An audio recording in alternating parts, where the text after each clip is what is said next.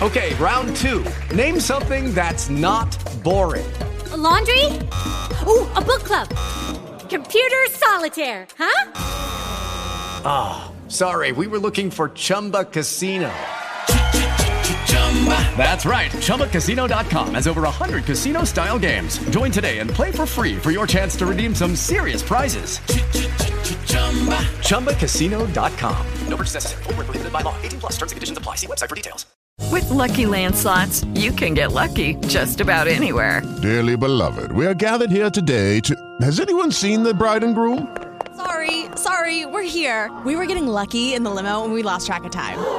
No, Lucky Land Casino, with cash prizes that add up quicker than a guest registry. In that case, I pronounce you lucky. Play for free at LuckyLandSlots.com. Daily bonuses are waiting. No purchase necessary. Void where prohibited by law. 18 plus. Terms and conditions apply. See website for details.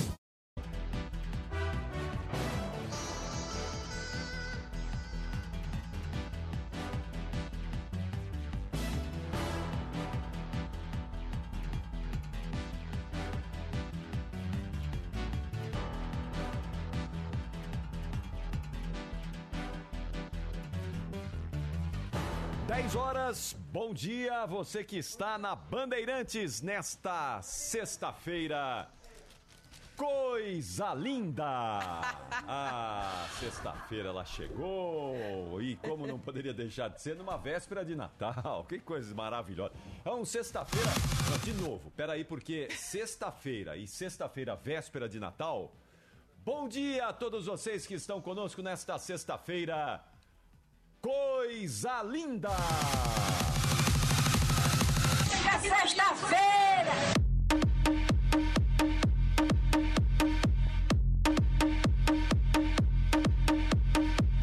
Que beleza, que espetáculo, né? Bom dia, uma ótima sexta-feira, coisa linda a todos vocês, um excelente Natal.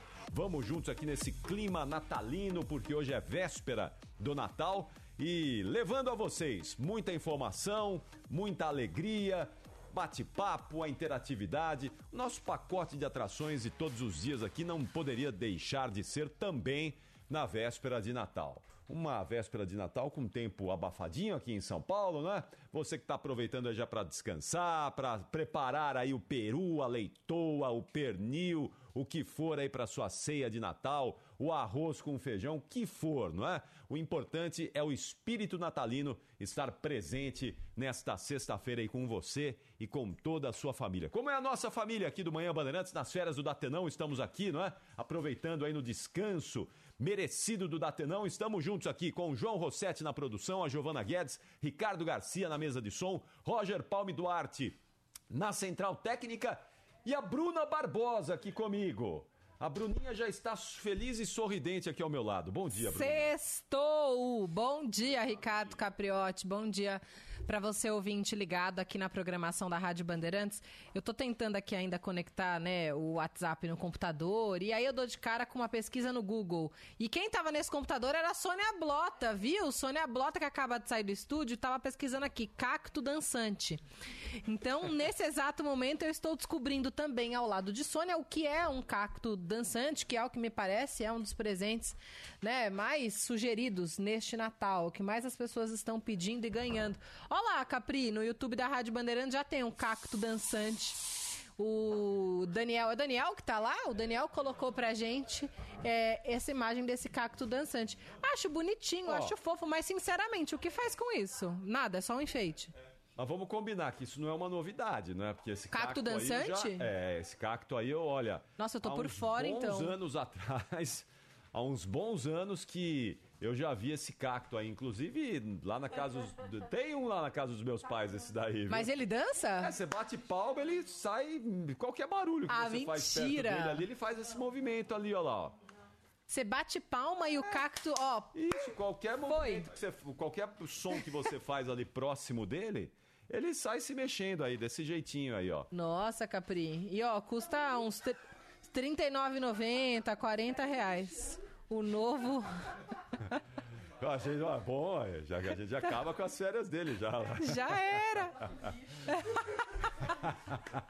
Vai ter gente que vai voltar pro plantão e descobrir Nós que as férias, ó, foram embora. Beleza. Bom, manhã Bandeirantes só começando. Vamos juntos então até o meio-dia aqui na Rádio Bandeirantes. Eu, Capri, o mais importante de tudo, você, ouvinte que tá aqui com a gente, ó, muito, muito, muito obrigado por ligar o seu rádio, por estar conosco aqui nesta sexta-feira, 24 de dezembro, véspera de Natal. Então, obrigada por estar ouvindo a gente. Sei que tem muita gente, Capri, muitos ouvintes que nos ouvem em casa. Então, valeu para você que Sim, abre as sim. portas da sua casa também para nós, aqui toda a equipe do Manhã Bandeirantes. Eu, o Capri, o Ricardo, o João que tá aqui, a Giovana Guedes que fica também com os ouvintes, o Roger que tá na nossa central técnica também, o Daniel no switcher responsável pelas imagens que você vê no YouTube. Então, essa é a família Rádio Bandeirantes, estamos Grande todos aqui. Danielzinho.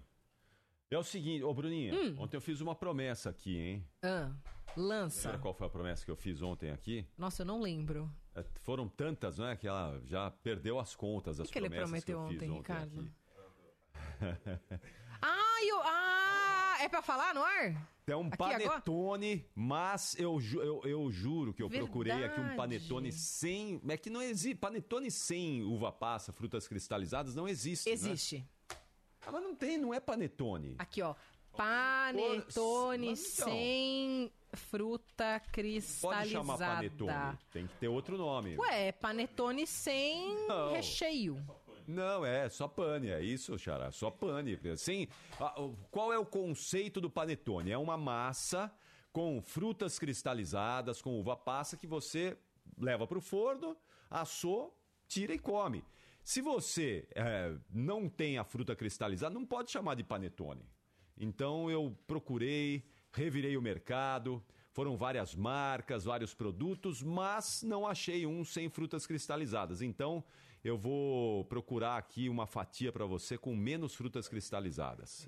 Dá uma, aquela fatiadinha. O Roger Palmo Duarte pode ajudar a gente a trazer aquela faquinha que eu sei que eles mantêm ali, aquele cafezinho, não é? É, a faquinha do café para a gente é, cortar aqui o panetone e distribuir uma fatia do nosso panetone do Manhã Bandeirantes também simbolicamente aos nossos ouvintes. Que vão hoje, delícia! é, saborear uma fatia do nosso panetone simbolicamente aqui nessa véspera de Natal. A Giovana Guedes já está tomando café da manhã e depois é, vai ser o cafezinho com panetone, hein, Giovana? Depois, depois do seu café da manhã, é panetone com café aqui do Manhã Bandeirantes para os nossos ouvintes. E claro que vocês podem participar com a gente através do WhatsApp, o 999048756. Aliás, por favor, Ricardo Garcia, vamos aí com a bela voz do Nelson Gomes informar o número do nosso WhatsApp para quem ainda não sabe.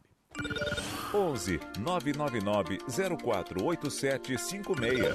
11 999 048756. Ô, Capri, Sim. se eu perguntasse a você qual foi o site mais visitado no mundo em 2021, qual você diria? Site Isso. google.com. Sempre foi o Google. Ah, Em 2021 não foi. é mesmo? Quer chutar? Faço nem ideia. meu. Não quer nem chutar. É. Ricardo Garcia, qual foi o site mais visitado em 2021 em todo o mundo? Olha, não faço ideia. Eu ia chutar Google também, mas não faço ideia. Nada, deu tilt. Deu, deu. Giovana Tela azul. Guedes, quer chutar? Não sabe chutar. O João eu não vou perguntar porque ele sabe. Porque É, eu ele que- compartilhei com ele essa informação. Meus amigos ouvintes, o site mais visitado do mundo em 2021 foi o do TikTok. Que isso? meu. A geração TikTokers veio com tudo. Bruna, eu nem sei o que é TikTok. Eu não sei Vamos mesmo. lá. Eu nunca vi isso. Ah, não, Capri? Não, não, eu nunca vi o site. Eu já vi que tem esse negócio de TikTok, mas eu nunca entrei no site. Ah, o site funciona mais ou menos como aplicativo. E aí ele, ele pede pra você entrar e logar, né? E fazer ali o. Como, por exemplo, entrar no Instagram pelo web. TikTok Né? é o concorrente do Instagram? Não sei se se a gente pode dizer concorrente do Instagram, mas ele tem uma proposta ali também de vídeos curtos, informativos sobre todos os assuntos. É claro que o TikTok ele se popularizou muito com a questão das dancinhas, né? Todo mundo aí que segue alguém que tem Instagram, que é ativo nas redes sociais, já deve ter visto uma turma, especialmente os mais jovens, ali caprichando em dancinhas, algumas músicas que viralizam no TikTok, e ele começou assim. Mas é um aplicativo, uma rede social que vai muito além dessa questão das dancinhas, viu, Capri? Tem muita Ah. informação ali também, é, muita coisa legal, bacana. O TikTok ele funciona como um, com um algoritmo também, como as outras redes sociais. Então, se você ficar lá pesquisando dancinha, dancinha, dancinha, vai aparecer dancinha pra você. Mas dependendo, tem receita é, culinária, tem dicas pra casa, é, enfim, tem um monte de coisa. Dicas de, de, de aulas, assim, professores colocam ali algumas pílulas de conteúdo, é, professor de inglês que ensina ali algumas dicas também pra rapaziada. Então, o TikTok, ele tem se popularizado muito, tem crescido muito e foi eleito o site mais visitado desse ano, de acordo com uma lista que é publicada todo ano pela, pela Cloudflare nos Estados Unidos. A lista, o segundo vem o Google, aí sim, né, que sempre até então o Google ocupava esse ranking. Depois, Facebook, Microsoft, Apple, Amazon, Netflix, YouTube, Twitter e WhatsApp. Então a gente fica aí com poucas exceções, quase que com uma lista inteirinha só de redes sociais e tudo que essa garotada hoje em dia acompanha bastante. Se eu puder te dar uma dica, Capri, baixa o TikTok. Você vai gostar, tem muita coisa interessante. Vamos tirar um pouco o preconceito de- do TikTok de que ah, é um negócio que só tem dancinha, é só pra gente jovem. Tem muita coisa legal por lá também. É, mas é, é que eu. É e a Band duro- tá no TikTok, hein? Então siga a Band no TikTok. É que é duro administrar esse monte de, de rede social. Eu, com du- eu, eu tô mais ativo em duas agora, né? É, no Instagram é, e, e no Twitter. Aliás, eu tô colocando agora aqui no, no nosso no meu Instagram o, o nosso panetone aqui, ó. Hum. Tá entrando aqui. Então, quem quiser dar, passa lá no Stories, no meu Stories, no arroba Ricapriote. Arroba Ricapriote, tô colocando aqui. Depois eu vou colocar outra imagem dele já abertinho, mas por enquanto tá só na embalagem ainda, no arroba Ricapriote. Coloquei aqui agora o nosso panetone do Manhã Bandeirantes. Pode passar por lá, é, tá embaladinho ainda, não é? Daqui a pouquinho vamos abrir o panetone. O Roger Palme Duarte vai arrumar aquela faquinha pra gente dar aquela bela fatiada no panetone do Manhã Bandeirantes.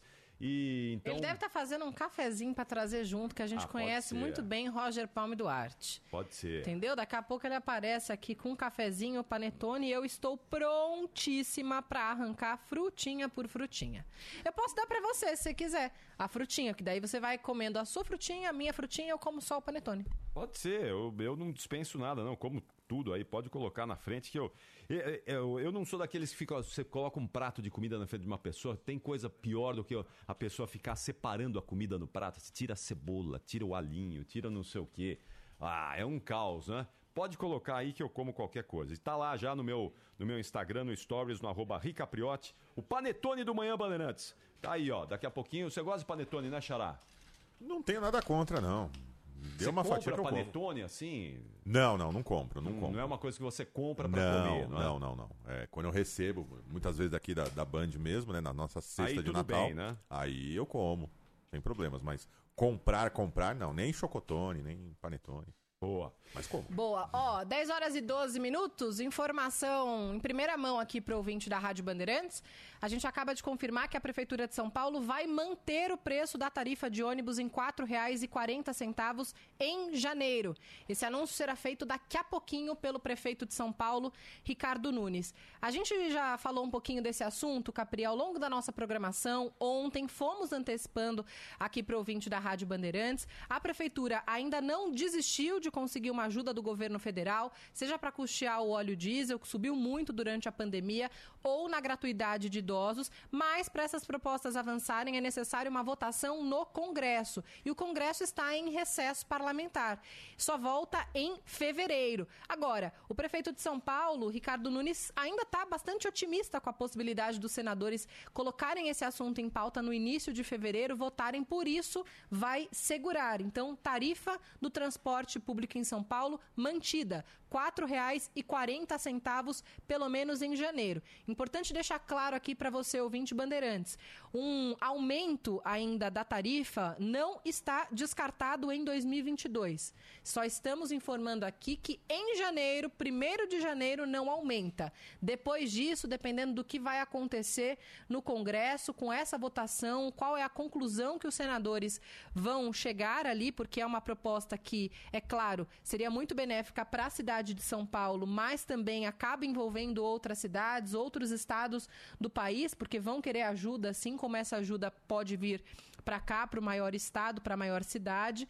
Então, não é um, um, aumento que está descartado, mas em janeiro não acontece. O prefeito vai anunciar isso daqui a pouquinho, mas o ouvinte da Rádio Bandeirantes tem informação em primeira mão. Bom, que bom, não é? Ontem nós falávamos sobre isso e sobre a importância da manutenção do valor da passagem, que seria uh, seria um castigo enorme para uma cidade onde há milhões de pessoas em condições muito difíceis de sobrevivência.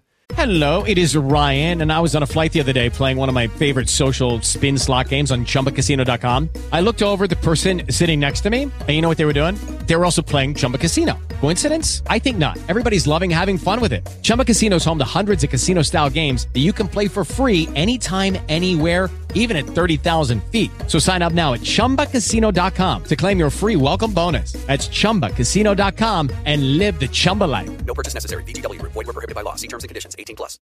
É, há milhões de desempregados na cidade de São Paulo, pessoas que precisam demais de, do ônibus, do transporte público, do transporte coletivo, para muitas vezes procurar um emprego, para ir em busca de um serviço médico, para tentar encontrar uma solução para um momento de dificuldade. Aumentar o valor da passagem agora seria um crime contra essas pessoas no momento em que o país eh, foi colocado numa situação de miséria ainda maior por causa dessa pandemia. Então, felizmente, a gente vai ter a manutenção do preço do transporte público, das passagens dos ônibus aqui em São Paulo. Isso é fundamental. É uma boa notícia, é um presente de Natal para quem usa o transporte público e para quem precisa de ônibus para se locomover no dia a dia. É claro que ainda segue nas mãos do prefeito uma proposta, Capri, que foi feita a partir de um estudo da própria SP Trans de R$ 5,10, um aumento de 70 centavos, 15,5%, bem acima da inflação.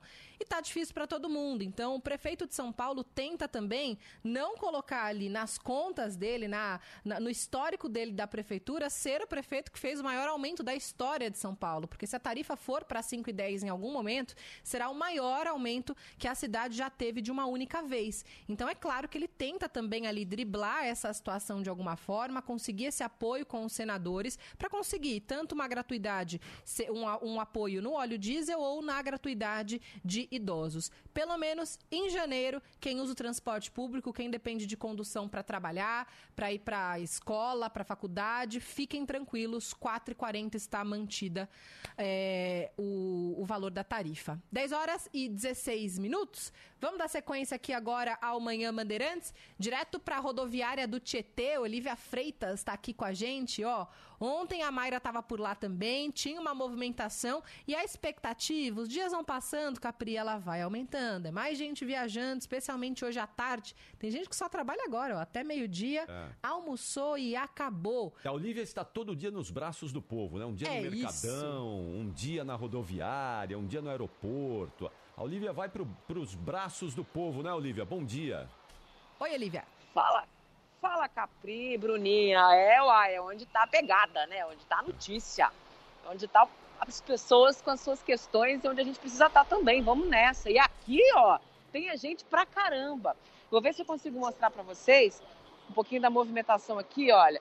Aqui é a área dos guichês aqui da rodoviária do Tietê em São Paulo que está bastante movimentada, para ouvinte que nos acompanha também pelas redes sociais. Para quem nos acompanha pelas ondas do rádio. Os guichês estão muito movimentados por aqui, pessoal, principalmente nos destinos para o Rio de Janeiro, região dos Lagos, Curitiba, Florianópolis, interior do estado de São Paulo, sul de Minas. Eu já falei Rio de Janeiro, se eu não me engano, é que a lista é tão grande, e litoral paulista. Até as duas horas da tarde é onde está esperado um movimento maior aqui na rodoviária, viu, pessoal? E assim, é um movimento que se aproxima muito do que aconteceu em 2019, pré-pandemia, o que a gente está encontrando por aqui nos corredores da rodoviária do Tietê. Nos três terminais administrados pela Socicam, até o dia 27, né, são esperadas 704 mil pessoas entre embarques e desembarques. Para dar conta dessa demanda, que é o dobro da registrada no ano passado, quando a circulação de pessoas era bem mais reduzida, né, as restrições ainda eram muito intensas, foram colocados mais de 1.600 ônibus extras à disposição. Só hoje, aqui da rodoviária do Tietê, devem sair 200 ônibus extras. E essa movimentação, como eu falei, é mais intensa até as duas horas da tarde, porque muita gente corre agora de ônibus, né, para pegar os ônibus, para tentar ainda passar o Natal em casa, principalmente para quem vai para as médias distâncias, né, para quem vai para regiões mais afastadas aqui do interior do estado de São Paulo, para quem vai para o sul do Brasil, para quem vai para regiões mais distantes também, mas que ainda conseguem andar aí até 7, 8 horas no ônibus. Então a expectativa é chegar, óbvio, ainda hoje, para a ceia do Natal. Quem ainda não comprou a passagem, a orientação é que as pessoas tentam fazer pela internet, porque ali você já consegue saber se tem passagem ou não ainda disponível. Quem ainda não comprou, é importante ligar, viu, gente? Ligar nos guichês das empresas para ver se ainda tem passagem para não perder tempo de vir aqui à toa, porque alguns destinos não têm mais passagens disponíveis. Por exemplo, Rio de Janeiro, muito disputado, o sul de Minas, muito disputado. É o interior de São Paulo também, para algumas regiões, a disputa é muito grande. Então, a Socicam, que administra né, os três terminais aqui da capital, orienta as pessoas a ligarem antes. E quem já comprou, chegar pelo menos com meia hora de antecedência, porque o movimento nas filas é muito grande e no embarque também, lá embaixo, onde ficam as plataformas, o movimento também é muito intenso. Então, para não correr o risco né, de chegar aqui e não conseguir embarcar, viu? Mas eu estou bastante assim impactada, porque eu estou vendo aqui um movimento muito próximo de 2019 e foi o que a Socicam confirmou também. A expectativa é ter por aqui uma circulação de pessoas muito próxima ao que aconteceu na pré-pandemia, viu, gente? Boa. E, Olivia, você citou que dá para pegar a passagem pela internet, né? O que é mais fácil. Mas tinha muita gente reclamando, alguns passageiros reclamando, que ainda assim eles precisam imprimir essa passagem, né? Não dá para você comprar só pela internet e ir direto já para a área de embarque. Precisa dessa impressão. Essas filas estão muito grandes. Você ouviu muita gente reclamando disso também agora? Pois é. Algumas passagens você consegue ter um QR Code na hora da compra, da compra online. E aí você já consegue acionar isso direto lá no guichê, direto no embarque. Não precisa nem trocar, viu? Quem tem esse QR Code na, na passagem. Quem não tem, ou às vezes não sabe muito bem como mexer com essa coisa de QR Code, de ter que imprimir alguma coisa, aí sim, tem que vir aqui no guichê e trocar. O problema é que muita gente faz isso ao mesmo tempo, né, Bruno? E aí a fila fica muito grande. É por isso que tem que chegar antes também, para até não ter problema na hora da troca dessa passagem, né? É, é verdade. Então acaba num, num, dia que já é de muita movimentação, acaba tendo ainda mais por causa disso. E ó, atenção para você ouvinte da Rádio Bandeirantes também, porque as principais, a Artesp, né, que dá pra gente sempre todas as informações sobre as rodovias de São Paulo, diz que informa que agora, durante o período da tarde, deve ser o de maior movimentação e pico de trânsito em São Paulo. Então, quem vai fazer uma viagem de ônibus e sai da rodoviária, como a Olivia trouxe aqui pra gente, ou até mesmo você que segue viagem de carro, interior, litoral, atenção, que agora à tarde o bicho deve pegar e a gente aqui ao longo da programação da Rádio Bandeirantes vai te ajudar. Fique tranquilo com o melhor caminho e o melhor momento para sair de casa também. Olivia, Feliz Natal! Obrigada por estar aqui conosco ao longo deste plantão e a gente volta a se falar eu com você em 2022, mas aqui na turma do Manhã Bandeirantes só no ano que vem. Ótimo Natal, pessoal. Um Obrigado, prazer enorme estar com a galera da Rádio Bandeirantes. Um abração. Para você também. Valeu. Muito obrigado. Ótimo Natal para Olivia Freitas. É, nós vamos já ao aeroporto de Congonha. Só lembrando, não é, é, Bruna? Esse é um período em que as pessoas é, que não conseguem passagem ou que têm dificuldades financeiras vão em busca muito daquelas, daquelas viagens alternativas, dos ônibus clandestinos que é, costumam pintar, não só nessa época do ano, todo ano, não é? Mas nessa época com mais intensidade ainda. A gente espera, claro, que as autoridades possam agir para tirar esse serviço que muitas vezes é, causa mortes, e a gente tem visto aí nos últimos tempos que os acidentes é, com mortes em ônibus basicamente são causados por esse tipo de transporte, transporte clandestino, que é aquele transporte que não tem autorização para circular em determinados trajetos, em determinadas rodovias mas as pessoas acabam é, usando porque é mais barato, porque não conseguiu comprar passagem é, de uma, trans, uma empresa de transporte oficial. Então, por favor, vamos tomar muito cuidado.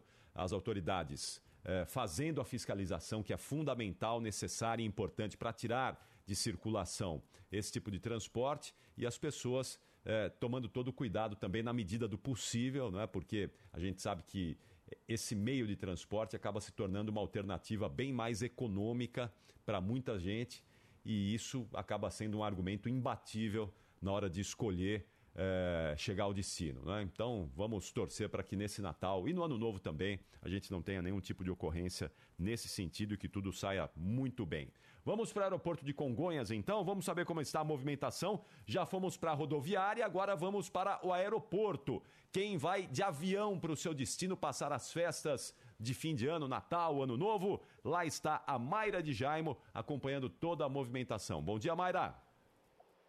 Bom dia, Capri, Bruna, bom Oi. dia a todos os ouvintes. Olha, agora até que deu uma tranquilizada, viu? Porque eu cheguei aqui às 5 e meia da manhã e não dava para andar. Tinha muita gente aqui no aeroporto de Congonhas, na área de embarque. Não dava para passar com mala, com carrinho de bebê. Mas aí, ao longo do dia, ao longo da manhã, né, esse movimento foi diminuindo um pouco, mas ainda tem fila em guichês de algumas companhias. Que os atendentes informaram é que, como a demanda nos sites das companhias aéreas foi muito grande para fazer check-in hoje, alguns sites simplesmente pararam de funcionar. E aí o pessoal teve que vir pessoalmente, pegar a fila pessoalmente ali para fazer o check-in. E isso acabou gerando um tumulto muito grande, principalmente no começo da manhã.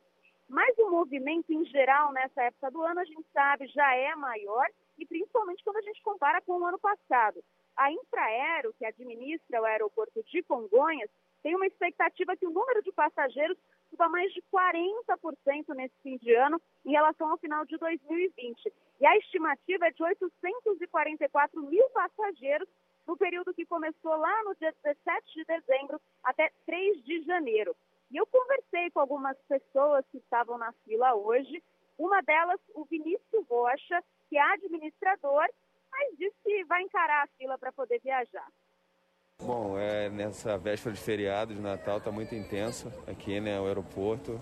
Muita gente viajando agora. É, um movimento de muita gente com mala e está um pouco transtornado aqui o, o aeroporto. E vocês vão para onde? Para o Rio, passar o Natal com a família. Período de, de festas, né? Não dá para aguentar essa filinha aí. Isso aí, para vocês terem uma ideia do caos que estava hoje de manhã, tinha tantas filas para tudo que é lado que as pessoas estavam meio perdidas, não sabiam qual fila que era do check-in, qual fila que era para despacho de bagagem, como é o caso do Fernando Duarte, ele conta para a gente. Tá muito cheio, né? Tá, cheguei agora, então tá tudo tá pegando de surpresa aqui. Eu achava que ia estar tá mais vazio. Agora não tem ninguém também, não sei se aqui é para fazer bagagem, se é para fazer o check-in, eu não sei nem qual é a fila aqui agora. E vocês estão indo para onde? Para Brasília. Para passar Natal? É, Natal e Ano Novo.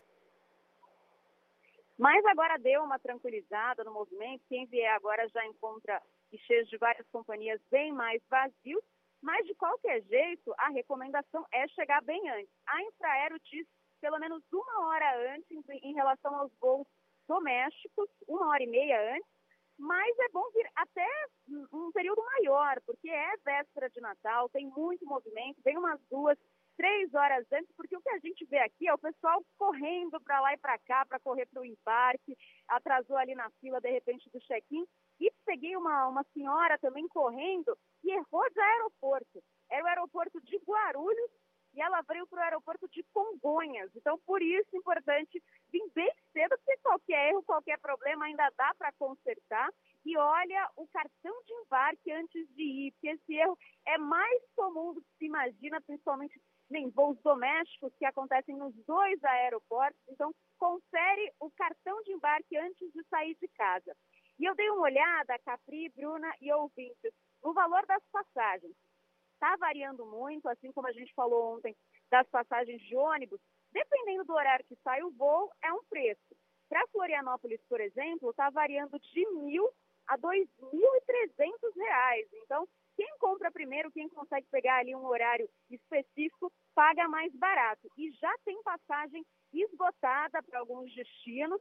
É, eu vi uns aqui, tem uma, duas vagas, daqui a pouquinho acaba. Aracaju Recife e Rio de Janeiro. Então, quem vai aí para esses destinos, corre para comprar, senão não faça ceia de Natal com a família, Capri.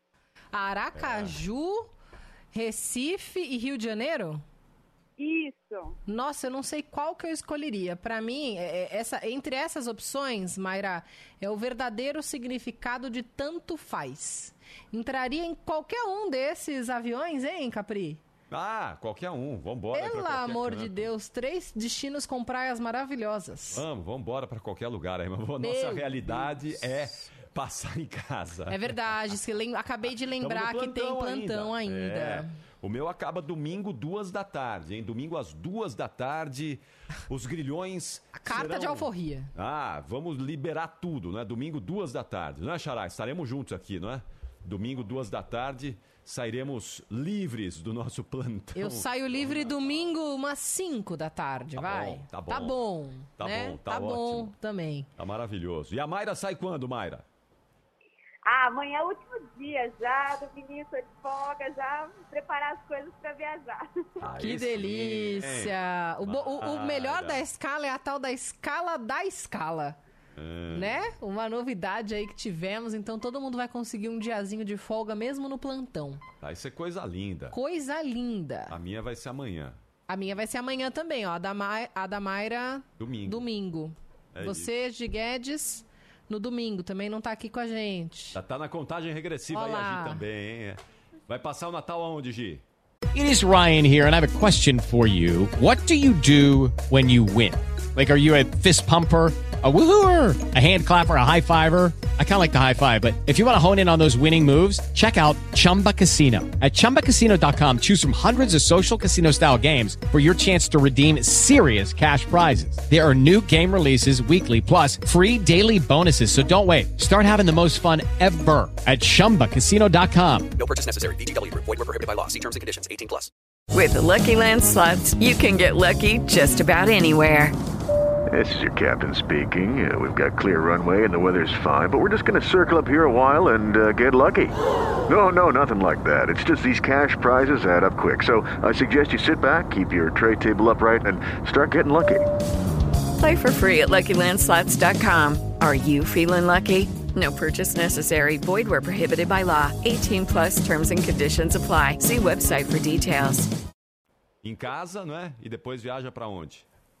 Não viaja. Não viaja. Vai Não ficar viaja, casa vai ficar por aqui. Giovana. E a Mayra vai viajar pra onde, Mayra? Gente, eu vou lá para Betioga, litoral norte de São Paulo. Que delícia, Vejo a hein? hora lá de ficar com a minha família. Ai, coisa Que boa gostoso. demais. Que espetáculo, hein? Boa, Mayra. Então, Feliz Natal.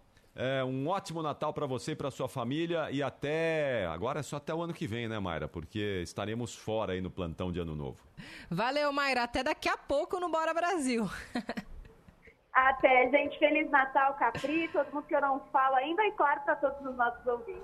Obrigado. Tá Aí a Obrigada. Mayra de Jaimo, lá no aeroporto de Congonhas, monitorando a movimentação do aeroporto paulistano, esse aeroporto que é tão importante, fundamental e lotado, né? Nessa época do ano, o povo viajando mesmo. E boa viagem para quem está já se preparando para colocar mala no carro, mala no avião, mala no ônibus, onde for aí. Que seja uma viagem eh, espetacular e um Natal bem eh, maravilhoso ao lado da sua família e dos familiares, enfim, de quem você for encontrar. 10 horas e 32 minutos. Daqui a pouquinho tem entrevista aqui no Manhã Bandeirantes. antes, é claro. Vamos colocar Nosso panetone. você, ouvinte. O Roger trouxe a faca, hein? Ah, tá aí a faca já? Tá aqui a faquinha ali, ó, Então embrulhada no lá. papel. Então já vamos cortar esse panetone aqui, Então ó. vamos colocar os ouvintes no ar, a gente vai ouvindo e cortando o panetone. Bora lá no 11 999 048756. Olá, meus amigos da Bandeirantes. Eu sou a Loreta, ouvinte da Bandeirantes há muito tempo. Eu quero desejar para vocês um santo e feliz Natal. Que o menino Jesus traga para vocês, para todo mundo, saúde, paz, amor, prosperidade e muita humanidade para o mundo. Que sejamos muito felizes no próximo ano, sem a, a pandemia, pelo amor de Deus. Deus abençoe vocês. Eu estou emocionada cada vez que eu falo com vocês. E a Giovana sabe disso. Ela é muito querida amiga. Deus abençoe a todos. Fique com Deus. Feliz Natal. Feliz Natal, Bruna. Feliz Natal, Capriote e toda a equipe da Rádio Bandeirantes. Nós sempre exaltamos a comilança no Natal, mas não vamos nos esquecer daqueles que pouco ou nada têm. Vamos compartilhar o pão com os nossos irmãozinhos aí na sua igreja ou na sua instituição de confiança. Grande abraço, Feliz Natal a todos. Edson Gonçalves de Ipiranga. Dia, Capriote. Bom dia, Brunia. Total. Aqui é o Rogério Corintiano, tudo bem? Trabalhando também, meu plantão de Natal. Mas estarei de folga do dia 30 até dia 3. Volto dia 3. Estou cuidando da senhora de 89 anos. Trabalho aqui já faz 25 anos na rua Vicente de Poraço. Olha só. Maior radialista da Rádio Bandeirantes aí. Abraço. Bom dia. E panetone sem fruta não é panetone, é isso mesmo. Abraço e vai Corinthians. Né, Capriote? Ano que vem o Corinthians seja melhor, né? Bom dia, Margarida de Santos. Existe sim panetone típico italiano, sem frutas cristalizadas, sem chocolate, sem nada. Ele chama Pandoro. Ele é típico de Milão. Então, se vocês procurarem nessas lojas de importados, vocês vão achar o Pandoro. Beijos e Feliz Natal a todos. Não, não, essa do panetone também eu concordo aí também. É, não, não tem panetone sem fruta cristalizada, aí não é panetone. Se quiser chamar de chocotone, chama de chocotone, tá? Se quiser chamar de outra coisa, mas é outra coisa. O panetone tem que ter fruta cristalizada. Tá? Daqui a pouco vamos ver, um cachorro quente pra mim sem, sem a salsicha. Pô, aí não é cachorro quente, pô. Você sabe que tem uma amiga minha que dia desses pediu um hambúrguer sem carne. Aí eu fiquei, né, refletindo sobre isso. Eu falei, ué, eu quero um hambúrguer. Você chega naquele. Sabe aquele fast food famoso que tem o M e tal? Oi, eu quero um hambúrguer sem carne. Eu falei, ué, que coisa é essa? Close no Panetone nesse exato momento Tá no YouTube aqui, da ó. Rádio Bandeirantes. youtube.com barra Rádio Bandeirantes Oficial. Se você não tá ainda, vai agora, porque nós vamos cortar o nosso panetone do Manhã Bandeirantes. Hum. Tá aqui, ó, youtube.com barra Rádio Bandeirantes Oficial. Olha... ô, Uma bela faca. Dani, Valeu, Roger. faca aqui que o Roger Palme Duarte arrumou pra gente cortar o, o nosso panetone aqui. Olha a faquinha do nosso Roger Palme Duarte. Como é que eu... É, como é que eu vou fazer pra cortar o panetone com essa faquinha É, uma aqui, faquinha minha gente? descartável, né? Aquelas faquinhas plásticas descartadas. Mas tá valendo. Nós vamos cortar o nosso panetone agora aqui e dedicar a primeira fatia aos nossos ouvintes. Claro. Vai para os nossos ouvintes a primeira fatia do nosso panetone aqui. Atenção, uma operação meio Capri passou álcool em é, gel na mão, que eu vi. Gel, tá, minha mão tá higienizada, pode ficar tranquilo. Os nossos ouvintes não vão ser contaminados. O cheiro é Ó, bom, né? Ó, o cheiro do panetone é bom demais, né? Sabe que eles Hum. colocam uma essência É aqui pra gostoso sair esse mesmo. cheiro danado aqui, né? Então, ó, Bem gostoso. essa fatia aqui. Pena que esse, esse negocinho preto aí não é chocolate, é uva passa. Pena, pena que a Mas tudo faca- bem. A faca tá dando um baile aqui, mas ó, vamos lá, acho que eu consegui cortar. Ah, tá aqui, ó lá, ó. Ó, Ó lá, que bonito. Ó, ó, ó, ó. Não tira ainda não? Então vai. Três, tá pedindo pra tirar ainda um. não. Atenção. Aqui. Olha só. Fatia do panetone simbólica Pra Para você, ouvinte. ouvintes do Manhã Bandeirantes. Muito obrigado pelo, cari pelo carinho, pela gentileza. Ouvintes do Manhã Bandeirantes e, claro, todos os ouvintes da Rádio Bandeirantes que vão celebrar esse Natal é, especial. Muito obrigado pelo carinho de todos vocês. Está aqui o nosso panetone. Bruninha, essa aqui é simbólica para os nossos ouvintes, mas eu vou dedicar a você. Vai tirando as uvinhas passas. Hum, tem vai guardanapo aí, ô, daí. João? Tem? É, Ah, pega tem ali, ó, aqui, João, ó. por favor, ali, ó. Isso, boa aí, ó. Obrigada, Henrique. Vai, vai caçando aí as uvas, as frutas cristalizadas e tá tudo em ordem. Nós já temos entrevista também, né? Valeu, temos. Daqui a pouquinho eu vou comer. Então, vou, ter- vou comer com as frutinhas, tá? Então, vai Opa, aqui, ao obrigado. vivo, pra você, ouvinte, em carinho, ao Ricardo Capriotti, que trouxe aqui pra gente. Mas agora são 10 horas e 37 minutos. Vamos fazer a entrevista aqui no Manhã Bandeirantes. Capri, Sim. tem um. Tem exatos, exatos 10 dias, o prefeito de São Paulo, Ricardo Nunes, deu uma entrevista exclusiva aqui pra Rádio Bandeirantes, pro jornal Gente, trouxe pra gente uma das informações. Ele comentou um dos maiores problemas que São Paulo tem hoje. E é um problema que foi muito impulsionado pela pandemia, o crescimento de moradores de rua. É muito expressivo. Quem caminha pela região central de São Paulo, principalmente, dá de cara com essa situação. Muitos moradores de rua, muita gente ali na rua desabrigada, pedindo auxílio para comida, muitas crianças, muitas famílias completas. E o prefeito disse que uma das metas dele para 2022 era justamente lançar um programa de assistência social que ajudasse na construção de algumas casas de habitação, unidades eh, habitacionais temporárias para esses moradores de rua. E isso já foi lançado, está numa é esse o tema da nossa entrevista agora com o Alexis Vargas, que é secretário executivo de projetos estratégicos da Secretaria de Governo. E é exatamente sobre esse projeto que a gente vai falar aqui, Alexis. Antes de tudo, bom dia para você, muito bem-vindo aqui na Rádio Bandeirantes e obrigada por falar conosco em plena véspera de Natal, viu? Bom dia, Bruna. Bom dia, Capriotti. É Prazer estar aqui com vocês. Bom dia a todos os ouvintes. Queria saber, então, Alexis, pelo, vamos, vamos, pelo começo. Como é que vai funcionar esse programa? Aqui nós estamos falando em unidades que são temporárias. Qual que é a ideia da prefeitura com essa parceria que pela primeira vez vai envolver a iniciativa privada? Como é que isso vai funcionar? É, Bruna, como você estava dizendo aí antes, é, a gente percebe aí um, um- que a pandemia agravou o problema das pessoas em situação de rua, né? Então a prefeitura está elaborando uma, uma proposta, uma resposta bem mais robusta e inovadora para esse problema. A gente está implantando aqui na cidade o que no resto do mundo é conhecido como housing first, que é moradia primeiro. A gente precisa primeiro ofere- oferecer moradia para tirar as pessoas da rua. E com isso a gente está então redesenhando toda a estratégia de oferta de acolhimento e moradia para as pessoas em situação de rua. E um dos pilares aqui a gente tem uma colaboração da iniciativa privada. A iniciativa privada tem grande interesse em melhorar a situação da cidade, está disposta aí a participar das soluções. Então a gente publicou aí agora um, um edital, está em consulta pública, para fazer uma PPP, uma parceria público-privada, para a construção de unidades voltadas à população de rua. A gente tem dois lotes aí com várias unidades para serem construídas. Uhum. E vamos falar um pouquinho então sobre essas unidades. Qual que é a ideia? Que tamanho que essas unidades vão ter? Onde é que elas vão ficar localizadas? Qual que é a distribuição que a prefeitura pensa, pelo menos nesse primeiro momento, Alexis? Ó, são dois lotes. Um primeiro lote são três prédios na região central. né? São terrenos da prefeitura.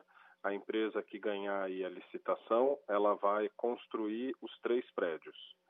Construir e gerir, né? Ela faz a gestão predial, zeladoria, segurança, limpeza, é, durante é, é, 15 anos, aí 20 anos, cada, é, cada lote tem um- um período diferente para que ela recupere o investimento dela, né? Então a prefeitura daí fica pagando pelo serviço durante muitos anos. É bom para nós e bom para eles que investem e ficam com, com recebendo o retorno durante o, o tempo, né?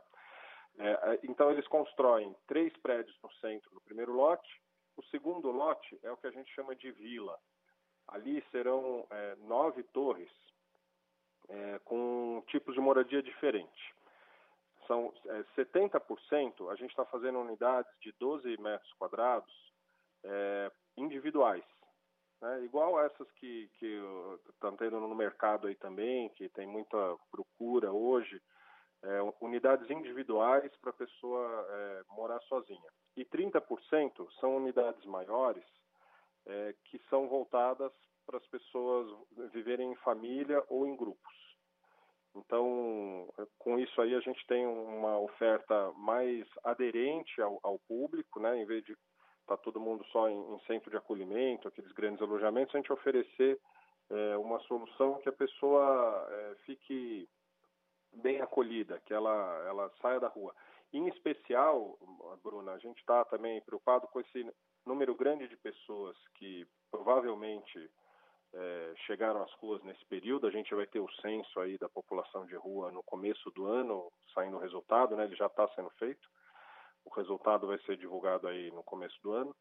É, e, e, a gente precisa tirar essas pessoas rápido da rua, né? A gente precisa ter uma, um, uma resposta rápida da prefeitura para que os problemas não vão se tornando cada vez mais crônicos e mais complexos, né? A pessoa fica muito tempo na rua, ela já vai tendo cada vez mais dificuldade de retomar um, uma vida autônoma com a capacidade de, de, renda e trabalho, cada vez vai ficando é, mais difícil. Então a gente tem uma preocupação em ter uma solução bem rápida, tirar rapidamente as pessoas da rua. Agora, Alexis, é só para a gente entender direitinho, não é quem é que vai ser é, beneficiado por esse é, programa, o critério, né? O perfil, né? não é? O perfil, critério, o perfil das pessoas que vão poder uh, utilizar esse serviço.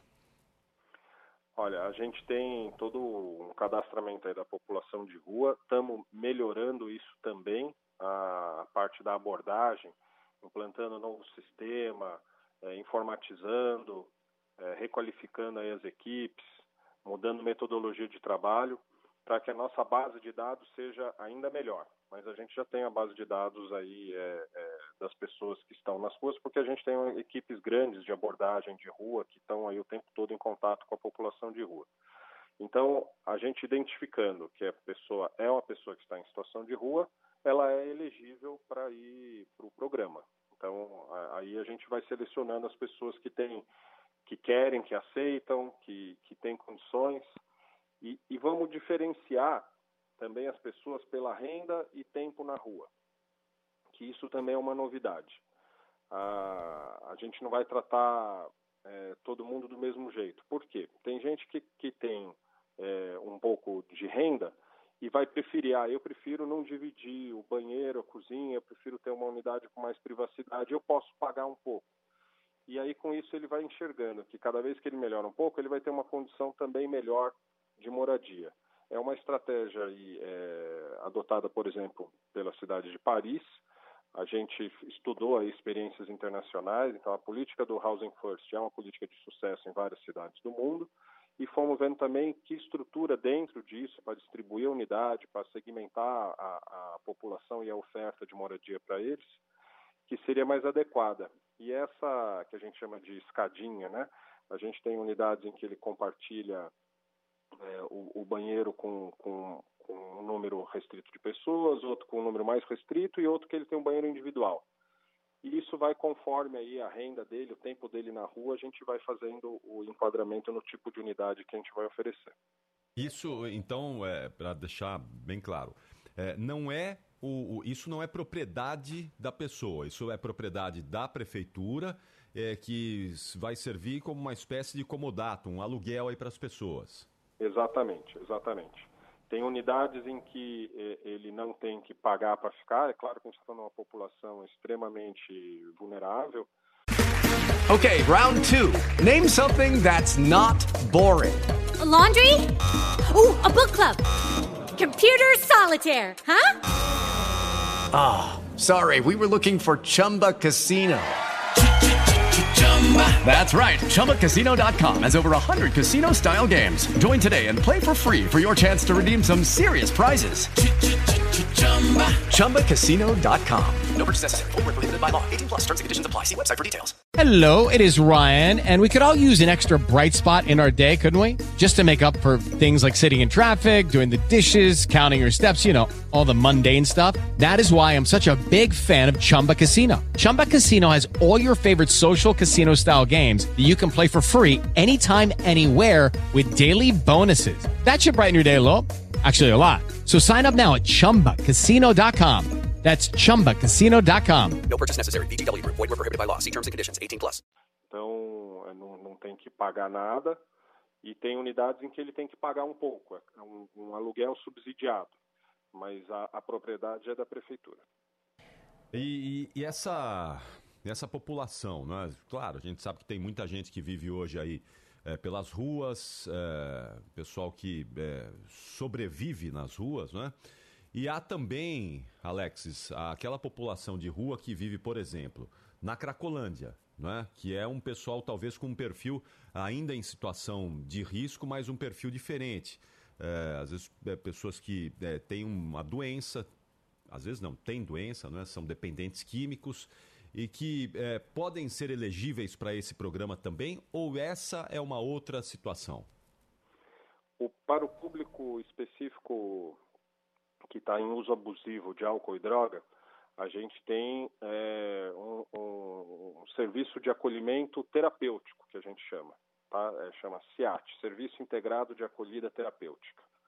É, no CIAT, aí ele tem, é, junto ali, além dele ter o lugar para dormir, para tomar banho, lavar roupa e tal, ele tem um atendimento de saúde mental junto ali, o tempo todo. Então, é, um- aí sim temos serviço específico para eles.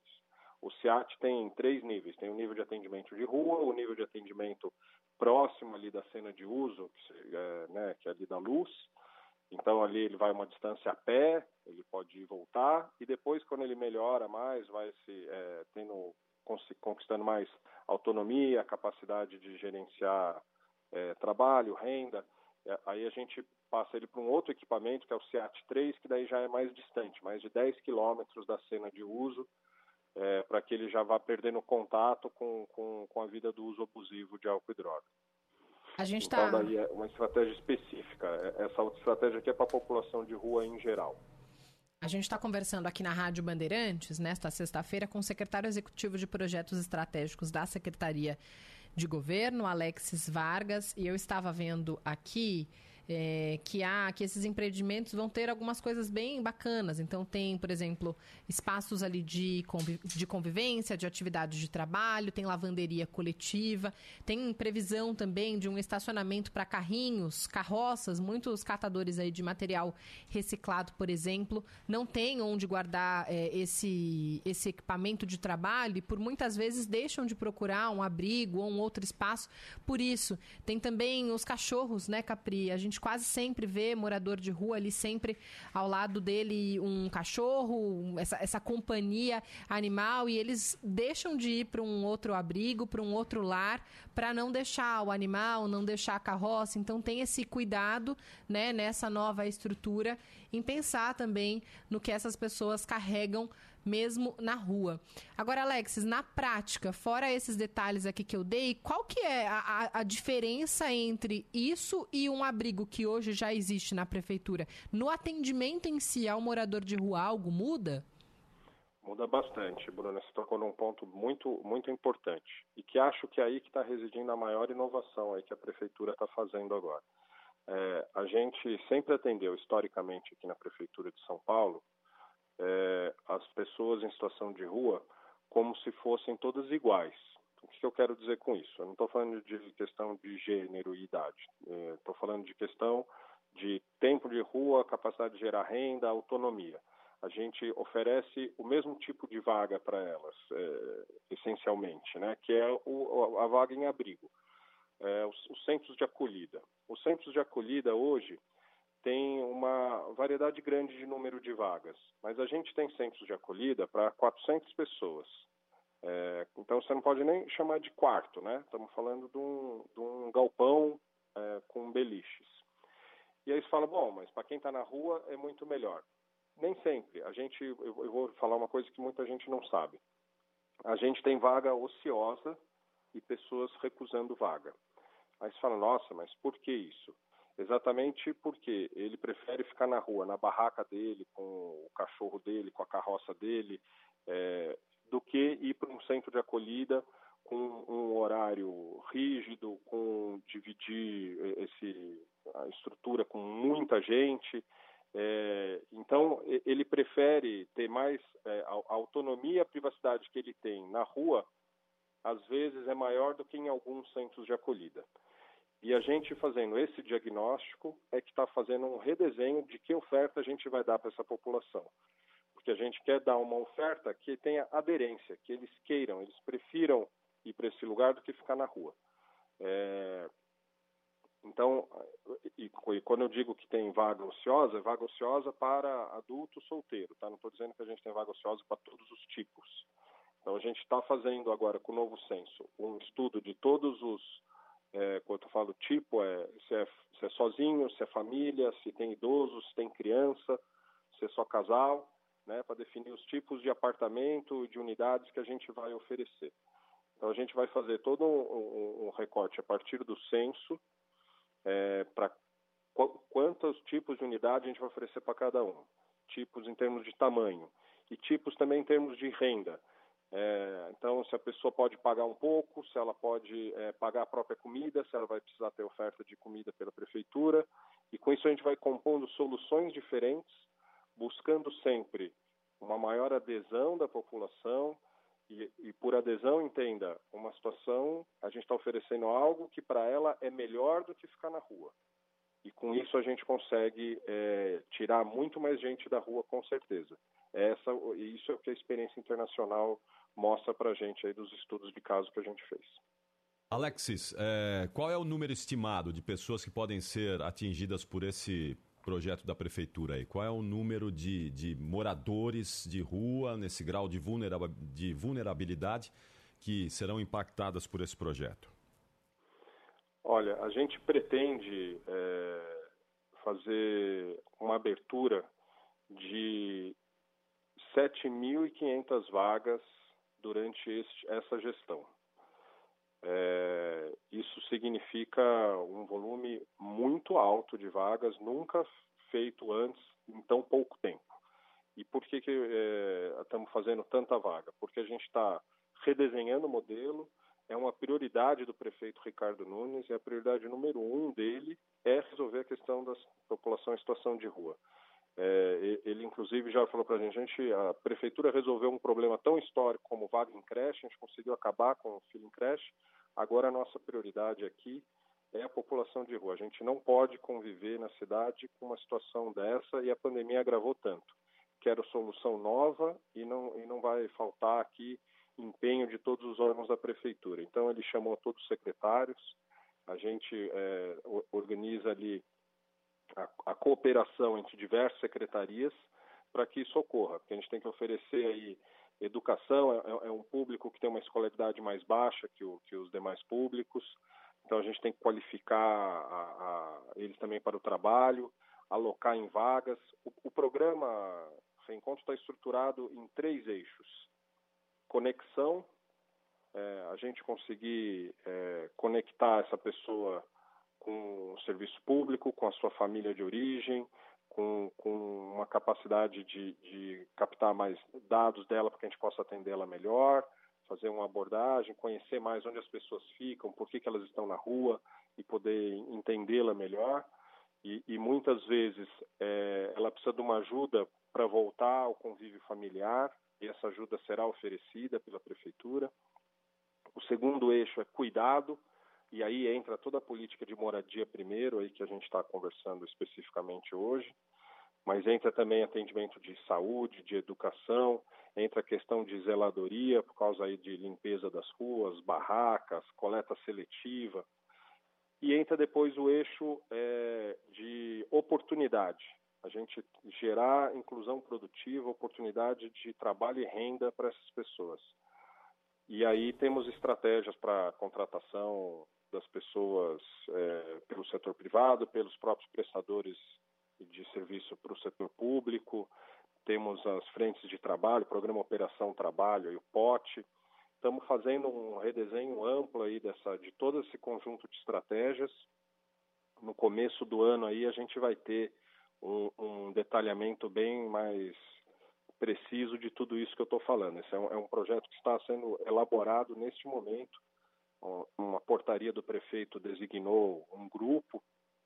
É, eu estou sobre a, a, coordenação aí do grupo para elaborar esse, essa proposta, junto com a Secretaria de Assistência e Desenvolvimento Social, Secretaria de Direitos Humanos e a Secretaria de Planejamento. A gente está fazendo junto isso é, coordenando a ação com as demais secretarias para ter uma oferta de um Sim. programa bem inovador e bem robusto aí para a cidade. Perfeito. Alexis, já há o local definido para esse projeto? Onde, onde vai ser construído esse projeto? Esse da PPP aqui, então, o primeiro lote são três é, prédios no centro, um é na Liberdade, outro na República, outro próximo ali do Minhocão. É, são três imóveis da prefeitura que serão construídos esses prédios. São prédios já construídos ou que serão construídos? Não, que serão construídos. Serão construídos. A, a PPP inclui a empresa que ganha, ela vai construir o prédio. Certo. E o outro é um imóvel no- na região do Tatuapé, onde vai ser feita aí essa a Vila Reencontro, que a gente chama, que vai ter uma composição de diferentes tipos de unidade eh, dentro de uma mesma vila. Sim. E para fechar aqui da minha parte, é, como é que vai se dar depois a administração disso, não é? Quem é que vai cuidar? É, e cuidar, eu digo mesmo, é o dia a dia ali, a zeladoria da coisa, como é que a prefeitura vai disponibilizar isso para manutenção desse espaço? Importantíssimo isso, porque é claro que a gente não pode só fazer a unidade e, e- e largar, né? É uma população que depende de uma atenção bastante especial e cuidadosa. Então, o- a empresa que ganha a PPP, ela, além de construir, vai fazer a gestão predial e a gestão ali dos serviços eh, de limpeza, segurança, portaria, manutenção de áreas ajardinadas e tal. Mas a- o serviço de gestão social, quer dizer, fazer o acompanhamento dessas pessoas, capacitar elas para viver ali em conjunto, para viver no prédio, para gerenciar conflito entre os vizinhos, entre os moradores de mesma unidade, para continuar sempre fazendo ali, tentando um contato com, com as famílias de origem, atendendo a pessoa aí na busca de documento, na busca de trabalho, na capacitação profissional, na escolarização, no atendimento de saúde, todo esse serviço de serviço social vai ser feito por uma organização da sociedade civil que vai fazer o gerenciamento social dessa unidade. Então a gente vai ter tanto a parte predial de serviços de zeladoria feitas pela empresa que ganhar a concessão, como a gente vai ter a contratação de uma organização da sociedade civil para fazer o atendimento social dessas pessoas e o acompanhamento delas.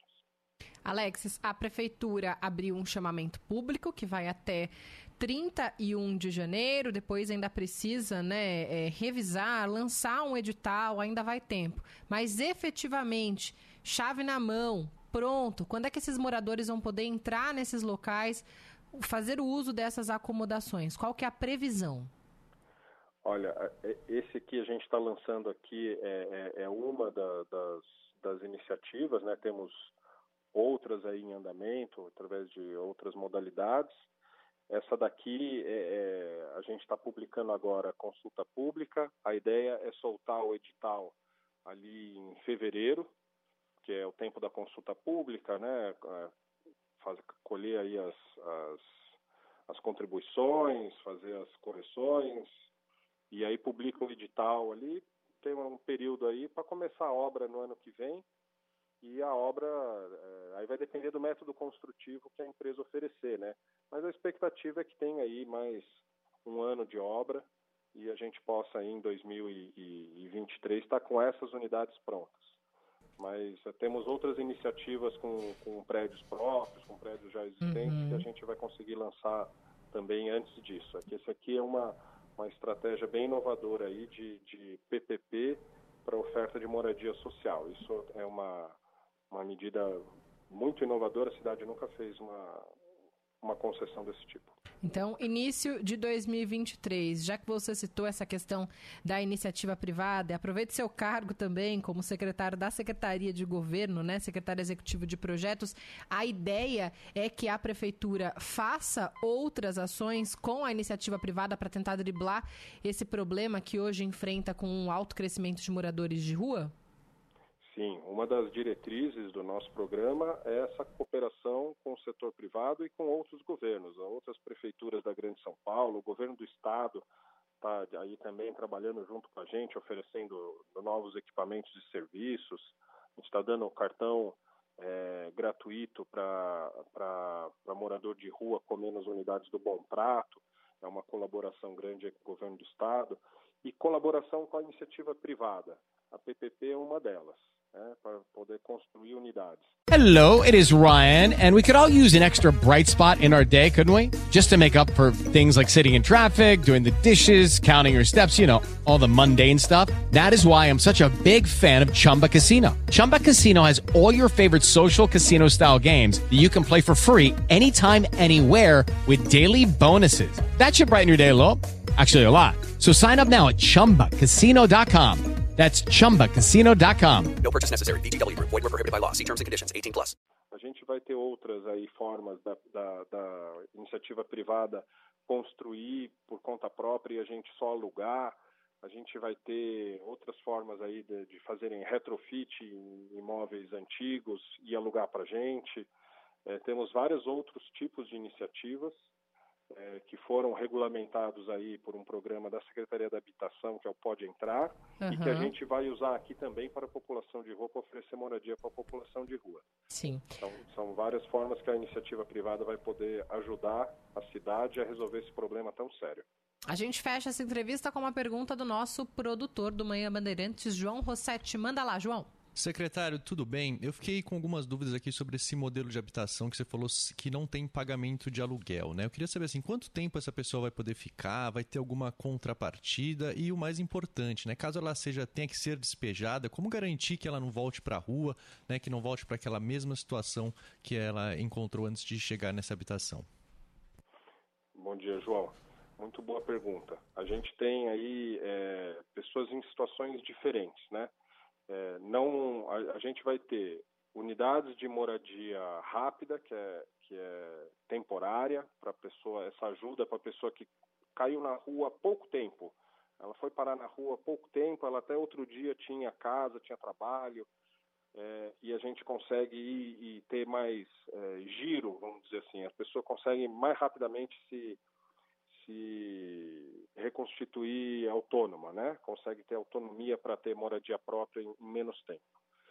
É, e as unidades para pessoas que a gente chama de em situação crônica de rua. Ela está na rua há muitos anos já. Então, para essa daí a gente não, não tem uma estratégia com um tempo é, curto de duração. A gente não espera que essa unidade fique tendo tanto giro, vamos chamar assim. Né? Ela vai entrar nessa unidade e é muito provável que ela fique lá durante muito tempo e possivelmente até a vida toda. Então não há uma não é todo mundo, não é toda unidade que tem a mesma regra, tá? A gente vai ter unidades de moradia rápida para a gente ter um maior volume de condição de tirar a gente da rua para elas não se tornarem crônicas e uma outra estratégia para uma população de rua aí que está cronificada na rua. E, e, posso te dizer que as experiências internacionais de Housing First, na verdade, estão muito mais voltadas para este público, esse público é, que está na rua há muito tempo. É o caso lá da Finlândia, que é aquele grande sucesso que saiu na mídia aí, né? O Housing First da Finlândia, que foi um sucesso. É para esse tipo de, de público que está na rua há muito tempo. É, a, a, então, igual os, os, centros de acolhida hoje não cobram para acolher a pessoa, é um serviço gratuito que a prefeitura oferece. Também teremos as unidades aqui que também não cobram, porque você não tem condição de cobrar de uma pessoa que não tem renda. Pelo contrário, o que a gente vai ajudar ela é a ter um teto, a se organizar para que ela volte a ter capacidade de gerar renda e se pagar pela própria subsistência.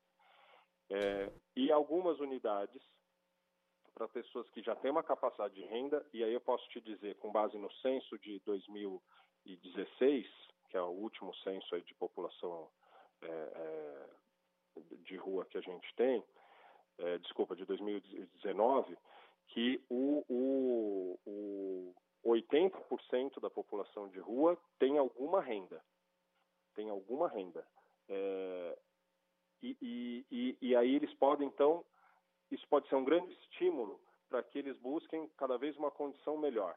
Então ele vai começa a pagar um aluguel subsidiado para ele ter uma unidade em que ele divide o banheiro, a cozinha com menos gente, ou até individual. E, e com isso a gente consegue estruturar aí uma, uma escalada de autonomia, de busca de reencontro com a sua dignidade, com, com a sua capacidade de, de gerir a própria renda, trabalho, cuidar da sua família. Quero agradecer ao secretário executivo de projetos estratégicos da Secretaria de Governo, Alexis Vargas, a Prefeitura de São Paulo, então lançando esse projeto para a população de rua paulistana. Muito obrigado, Alexis. Um bom Natal e uma boa implantação desse projeto aí, que possa ser mesmo um caminho para começar a resolver a situação dessa população tão necessitada que precisa de mais de um apoio da mão do poder público para poder reorganizar a vida. Muito obrigado, viu? Alexis, boas festas, viu? Um bom Natal para vocês. Agradeço muito, Capriote, Bruna, João. E para todos os ouvintes, um excelente Natal para todos. Muito obrigado. Obrigado. Valeu. Agora, 11 horas e 5 minutos. Esse é o Manhã Bandeirantes, aqui na Rádio Bandeirantes, fechada com você, fechada com a verdade. Manhã Bandeirantes. Podcasts da Rádio Bandeirantes que é bom você ouvir. No Bandeirantes FC, a participação da nossa equipe de esportes trazendo as informações dos clubes de futebol. Tudo sempre atualizadíssimo. É rádio e é podcast no seu agregador de podcasts preferido e no site radiobandeirantes.com.br. A Bandeirantes acompanha os fatos, noticia o indispensável. Faz críticas, elogia e apresenta a informação para que seja discutida, debatida. Contamos com jornalistas de peso e convidamos especialistas para análise embasada. Com detalhes. Para você ter ferramentas para entender melhor. Relacionar os pontos e chegar às suas conclusões. A rádio que investiga, esmiuça, explica, expõe argumentos. É a sua rádio de sempre. Rádio Bandeirantes. Manhã Bandeirantes. 11 horas, 6 minutos. Voltamos no Manhã Bandeirantes. E eu já. Eu falei que eu ia comer o panetone sem tirar nenhuma fruta cristalizada, né? Isso, é isso Mas um damasco gritou na minha cara e não deu. Como um damasco? Apenas- damasco? Isso aqui não é o damasco? É o que é isso aqui? Ela é uma fruta cristalizada. É um damasco cristalizado. Não é um Ah, damasco? Damasco é vermelho, isso aí é marrom. É laranja isso aqui. Damasco é vermelho, capriote? É laranja, vermelho. Isso é um damasco. Eu não gosto de damasco, Ó, mas olha, ó. olha a situação. Ricardo Garcia analisando Ó, qual é a fruta tá vendo que a que tem- Bruna Barbosa arran- arrancou do panetone. Você tá vendo que tem uva passa aqui, né? É damasco. Olha lá, uva passa. Ô, ô, Bruninha, esse negócio de ficar escolher, tirando as Hum. coisas da comida que você vai comer, isso aí não dá. É, é horrível isso. Hum, por isso que eu tô Tá bom o comendo. panetone, pelo menos? né? Tá bom, Tá né? gostoso. Delícia, né? Panetone é coisa linda. Giovana, tava bom o panetone, Gi? Tava delicioso. Bom dia, bom dia. a Bom dia, Gil. João Rossetti, panetone tava bom, João? João não tá aqui. Cadê o João? Ah, foi pro O João lugar tá conectando o nosso outro entrevistado. Aliás, vamos falar já já, hein, de parques aqui em São Paulo, muito legal. É, ó, fruta é delícia. Qual é a fruta aí, Xará? Você que é o nosso ombudsman de frutas gosto da casquinha, da casquinha. Pareceu figo. Pareceu, Pareceu bastante figo. figo. é. O figo. Piorou. Ô, João Rossetti, tava bom o panetone, João? Tava, ô Capri, mas tava um pouco apimentado, eu achei, ou foi impressão? Apimentado? É, tinha alguma frutinha aqui, alguma coisa que acabou assim? causando um... Meu Deus do céu. Essa eu Foi nunca só vi. impressão mesmo. Não, João, alguma- tá acontecendo alguma coisa. Essa vai pro Panetone top da semana. não vai Batata pimenta. palha na marinada ou panetone apimentado. Eu não sei qual foi pior. Não vai pimenta no panetone. A não ser que a indústria aqui do panetone tá querendo lançar uma nova moda aí que nós Ah, nós bom. desconhecemos. Interessante pra quem gosta, né, de comidas fortes. Aliás, um abraço ao meu amigo João Paulo Toso, ele me mandou um kit de pimentas. Esse ah, eu vi, você viu? postou nos seus stories. Eu adoro pimenta, não é? Hum. E ele pra, produz lá as pimentas, são pimentas fermentadas. E é um espetáculo. Tem aquela Carolina Reaper, que é considerada uma das mais fortes do mundo, não Como é é? que fala aí? Carolina Reaper. Ela vem lá da América do Norte, não é? E, e é muito, muito. Olha, é espetacular. Eu adoro pimenta. Não sei se os nossos ouvintes gostam de pimenta também, mas pimenta é bom, né? Mas a medida exata. Porque quando você põe muita pimenta também, aí perde completamente o sabor do alimento. Você faz aquela loucura com a comida, né? De uva passa, E- você gosta? Ó, vai comer na minha aí. Ô, Bruninha, você tirou, a- arrancou as uvas passas aqui Hum. Não, é do, muito do Panetone. passa. Vou comer a uva passa da Bruninha. É, Caro faz ouvinte. Bem demais, meu. isso é uma delícia. Ah, eu tô falando de boca cheia. O microfone da Rádio Bandeirantes. Uma fruta cristalizada aqui do panela. Vou me enfiar, minha mão tá limpa, hein? Vocês, vocês não viram que eu higienizei minha mão aqui. Seguinte, corre lá pro meu Instagram. Coloquei uma enquete. Chocotone ou panetone? Daqui a 50 minutos, quando acabar o Manhã Bandeirantes... Chocotone ou panetone? Não, isso é, que é isso? Ué? É, isso, é, isso é uma enquete que nasce morta já, perdida. Não é, eu tô fazendo aqui o Data Brubru. Não. Show- Vamos ver como é que tá o parcial até o momento. Então, ó, corre lá, arroba Barbosa Bruna, Barbosa com Z. Até o momento, Ricardo Capriotti, eu não queria te dizer nada, mas 83% prefiro o Chocotone. Não, Mas assim, é a parcial. O povo, o povo vai. O A povo voz do povo é a voz do meu Instagram aqui agora nos stories. Mas eu o vou povo vai fazer virar isso aí, você vai ver. o Data Bruna. Prefiro Chocotone ou vou de Panetone? Ah, isso é, é Arroba Barbosa perdida. Bruna. Vai lá, corre lá e vota nessa enquete. No fim do programa, não, eu, eu- eu fiz uma enquete democrática. Ah, Eu tô perguntando pro ouvinte o que, que ele prefere. E ó, apesar de todos os pesares, eu tô aqui comendo, tô? Tô comendo aqui o panetone que você trouxe. é, arrancando a uva passa, mas Não, tá, é né? Só os excessos. Ai, tem outra uva. É aquela uva passa esconde, né? Quando você menos espera, pá, tem uma uva passa. Enfim, como é que a gente faz pra perder caloria de uva passa? De uva passa não, de panetone. Fala aí, Capri. Como a gente faz pra perder aquela. Ah, faz um exercício aí, um movimento qualquer e tá tudo certo. E manda a uva passa embora. Mas a uva gosta? passa dá energia, não é? Ou a uva passa é, é- Hum. ela é uma fonte de energia muito boa. Pré-treino. É, ótima. Pré-treino é excelente. E onde você gosta de treinar? Olha, eu tenho treinado muito no Parque Vila Lobos ultimamente, mas Hum. o clássico aqui de São Paulo, né? O local onde tudo começou, o movimento da corrida começou, onde tudo teve início para valer, é o grande Parque Ibirapuera, não é? É o local onde as pessoas se encontram para caminhar, para pedalar, para correr, para se exercitar, para se mexer. Um dos parques mais bonitos do mundo, eleito eh, por viajantes do planeta inteiro. Isso é bom a gente reforçar sempre. Você sabia, né, Bruninha, que o Parque Ibirapuera já foi eleito eh, o, o parque mais bonito do planeta. E é mesmo. Central, Central Park. Park, de- desbancou eh, os parques londrinos, desbancou parques maravilhosos mundo afora. E é um lugar espetacular, não é? Então a gente vai falar um pouquinho mais de Parque Ibirapuera hoje. Eu adoro esse assunto porque o Parque Ibirapuera é patrimônio da cidade de São Paulo, patrimônio dos paulistanos e precisa ser bem cuidado, precisa ser bem eh, cuidado por quem toma conta do parque e por quem usa o parque também. Por isso nós vamos conversar com o Samuel Lloyd, que é diretor da Urbia, a empresa que administra o Parque Ibirapuera. Samuel, bom dia. Oi, Samuel. Bom dia, Ricardo. Bom dia, Bruna. Prazer falar com vocês e com os ouvintes da Rádio Bandeirantes. Muito Quer um panetone? Estamos comendo um Eu panetone prefiro aqui. chocotone. Eu tô fazendo coro aí na sua pesquisa, viu, Bruna? Ó lá, Samuel tá comigo, Ricardo Capriotti. É time Chocotone. Você vai perder essa. É, nós estamos vivendo uma geração creme de avelã. Mas eu adoro passas, viu, gente? Aí, massa. boa, aí, muito Eita. bem, muito bem, Samuel, muito bom. Bom, Samuel, vamos falar um pouquinho então do Parque Ibirapuera, que é, nessa época aqui, também, na época de festas, recebe muita gente, né? As pessoas que estão, é, permanecem em São Paulo, que não viajam, que ficam por aqui, gente que vem para São Paulo, os turistas que vêm para São Paulo. É, o Ibirapuera recebe muita gente nessa época do ano, né, Samuel? Sem dúvida. O Natal é o maior evento do Parque Ibirapuera, né? Já é historicamente.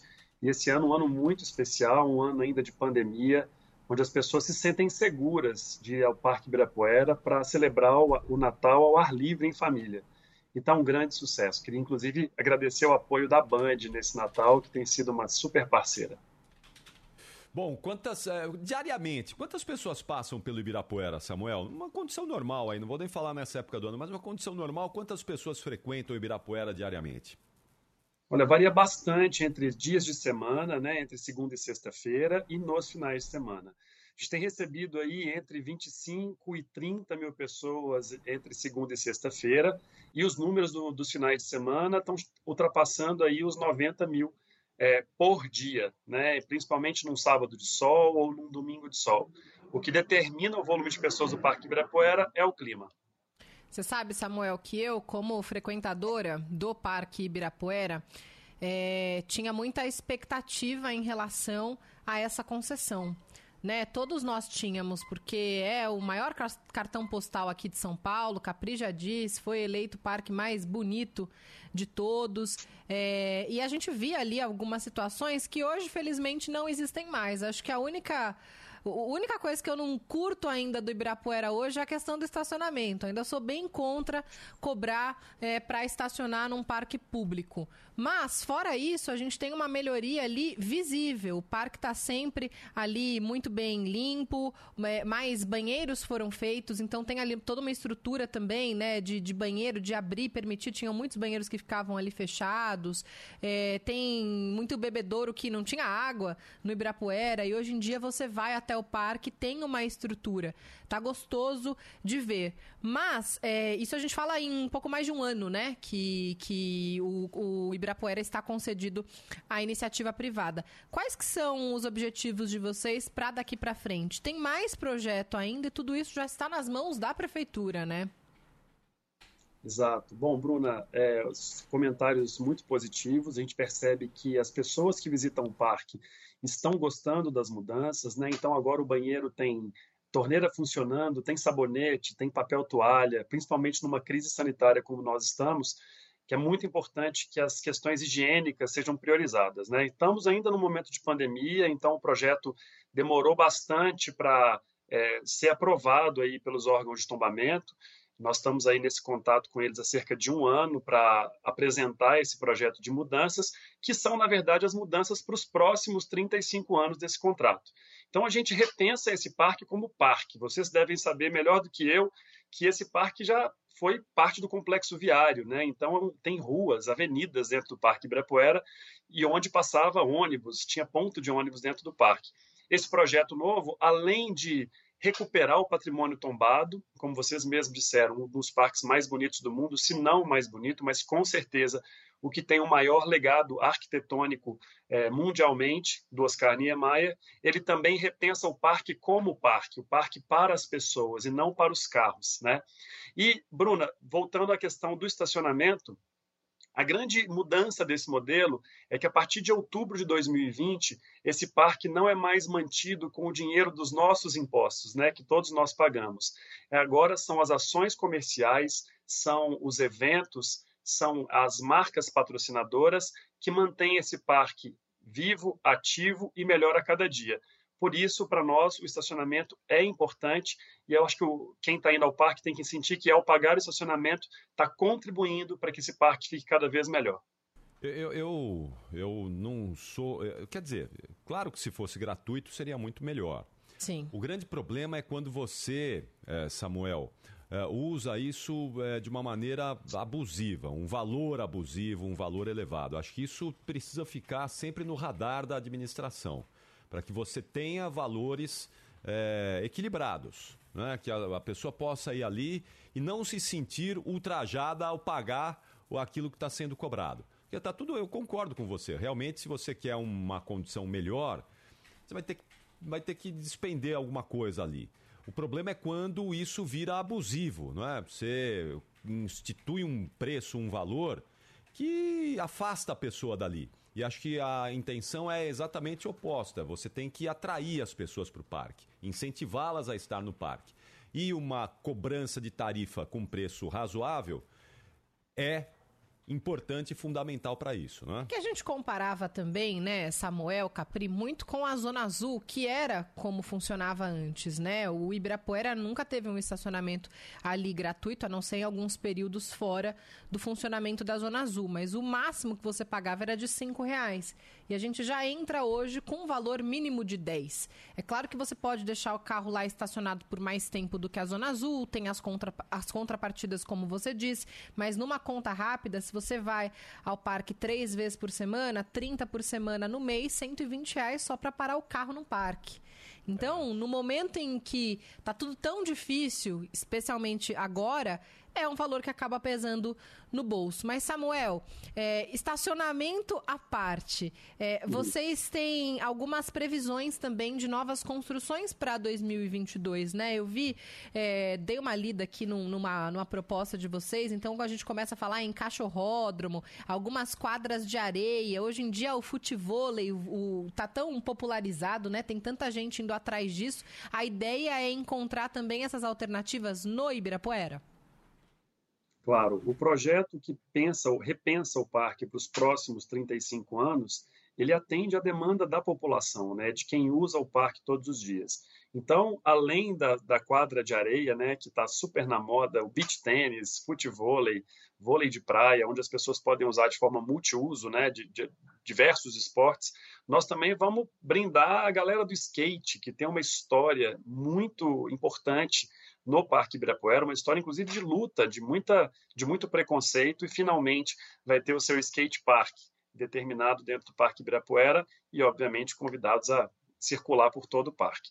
Mas a gente pensa também, Bruna, é, voltando a uma questão de estacionamento, mas falando de mobilidade, como que a gente deixa esse parque mais acessível para todo mundo, né? Não é só quem tem carro, mas a gente fomentar aí com o poder público novas linhas de ônibus, é, que as pessoas é, usem outros modais, como vão ao parque de bicicleta, outras formas de transporte que brindam o coletivo, né? O carro é sempre um, um, um conforto individual, no máximo ali quatro pessoas. A gente tem sempre que privilegiar as pessoas que vão de transporte coletivo, a pé, correndo, de bicicleta, para o Parque Ibirapuera.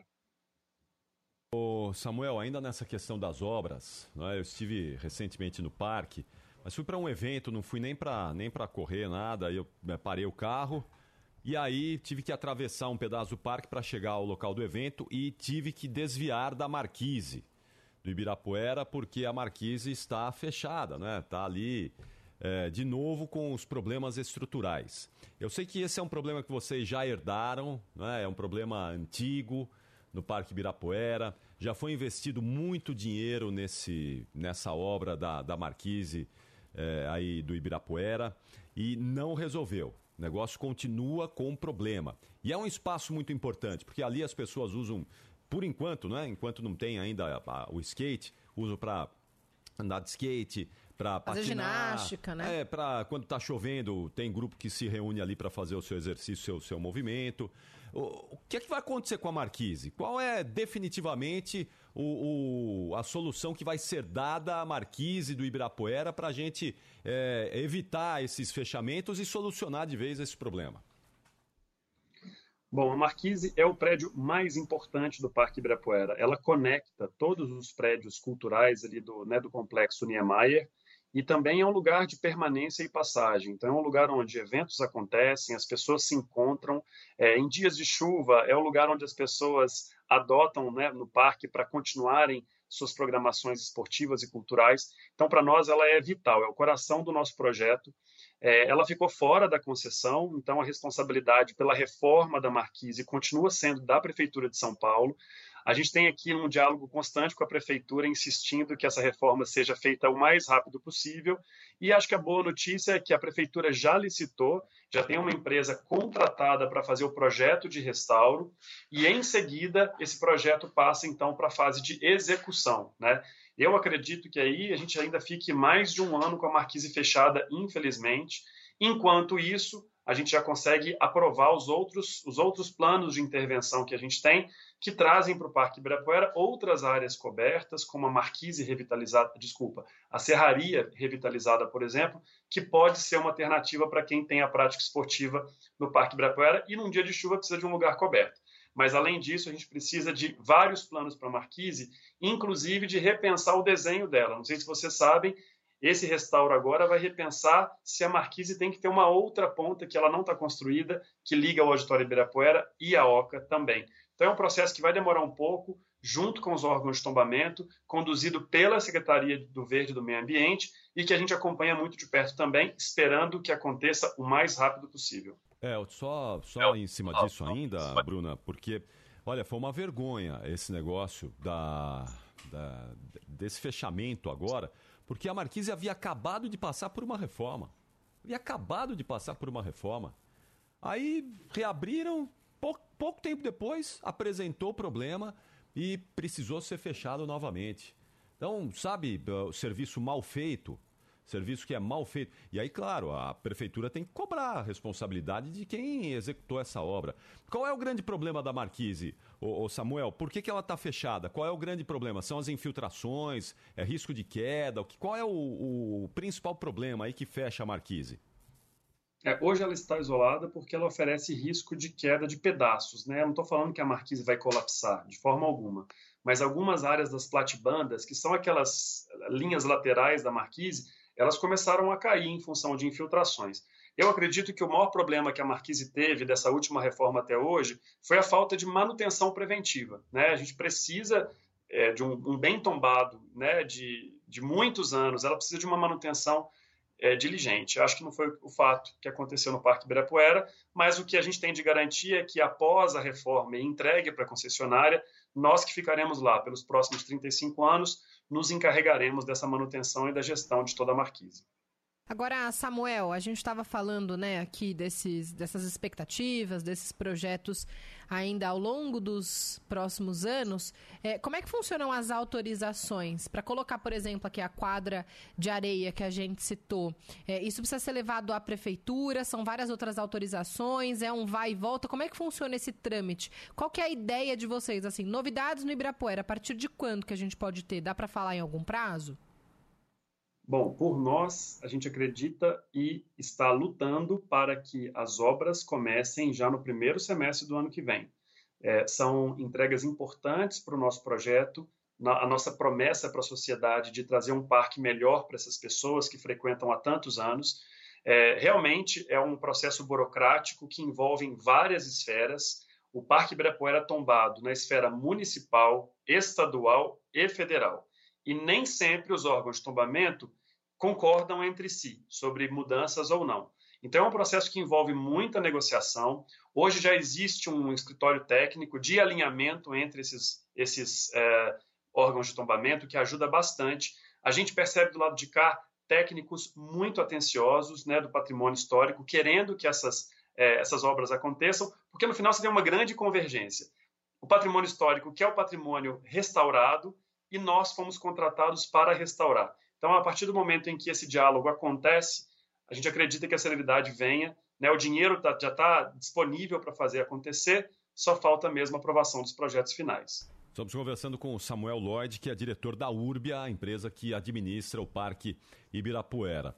O, o Samuel, como é que ficou a questão das assessorias esportivas que usam o espaço aí, aí do Ibirapuera, hein? É, elas é, já estão sendo cobradas, vão ser cobradas? Como é que ficou essa questão?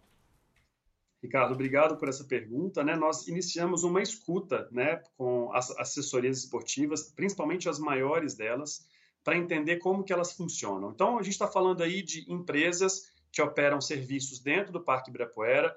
Muitas delas têm entre 100 e 400 alunos, cobrando em média cerca de 100, 150 reais por cada aluno para fazer atividades ao ar livre, mas privadas dentro do Parque Ibirapuera. O contrato de concessão nos dá exclusividade pelas atividades comerciais que agora acontecem dentro do parque. Como eu falei, não são mais os nossos impostos que sustentam o Parque Ibirapuera, e sim essas parcerias comerciais que fazem com que o parque tenha limpeza, segurança, né, um bom manejo do verde. Então, é para isso que nós estamos lá. Mas a gente precisa fomentar a prática da atividade física na cidade como um todo. Então, a ideia aqui é a gente conseguir, junto com as assessorias, encontrar o melhor modelo. Nós estamos nessa conversa. Eu acredito que a decisão sobre a cobrança ou não, como é que vai ser e quando vai ser, só deve acontecer em meados do próximo semestre, depois que nós fizermos uma pesquisa com todas as assessorias, um cadastramento com todas elas, para entender o tamanho desse negócio, né, dentro do Parque Ibirapuera.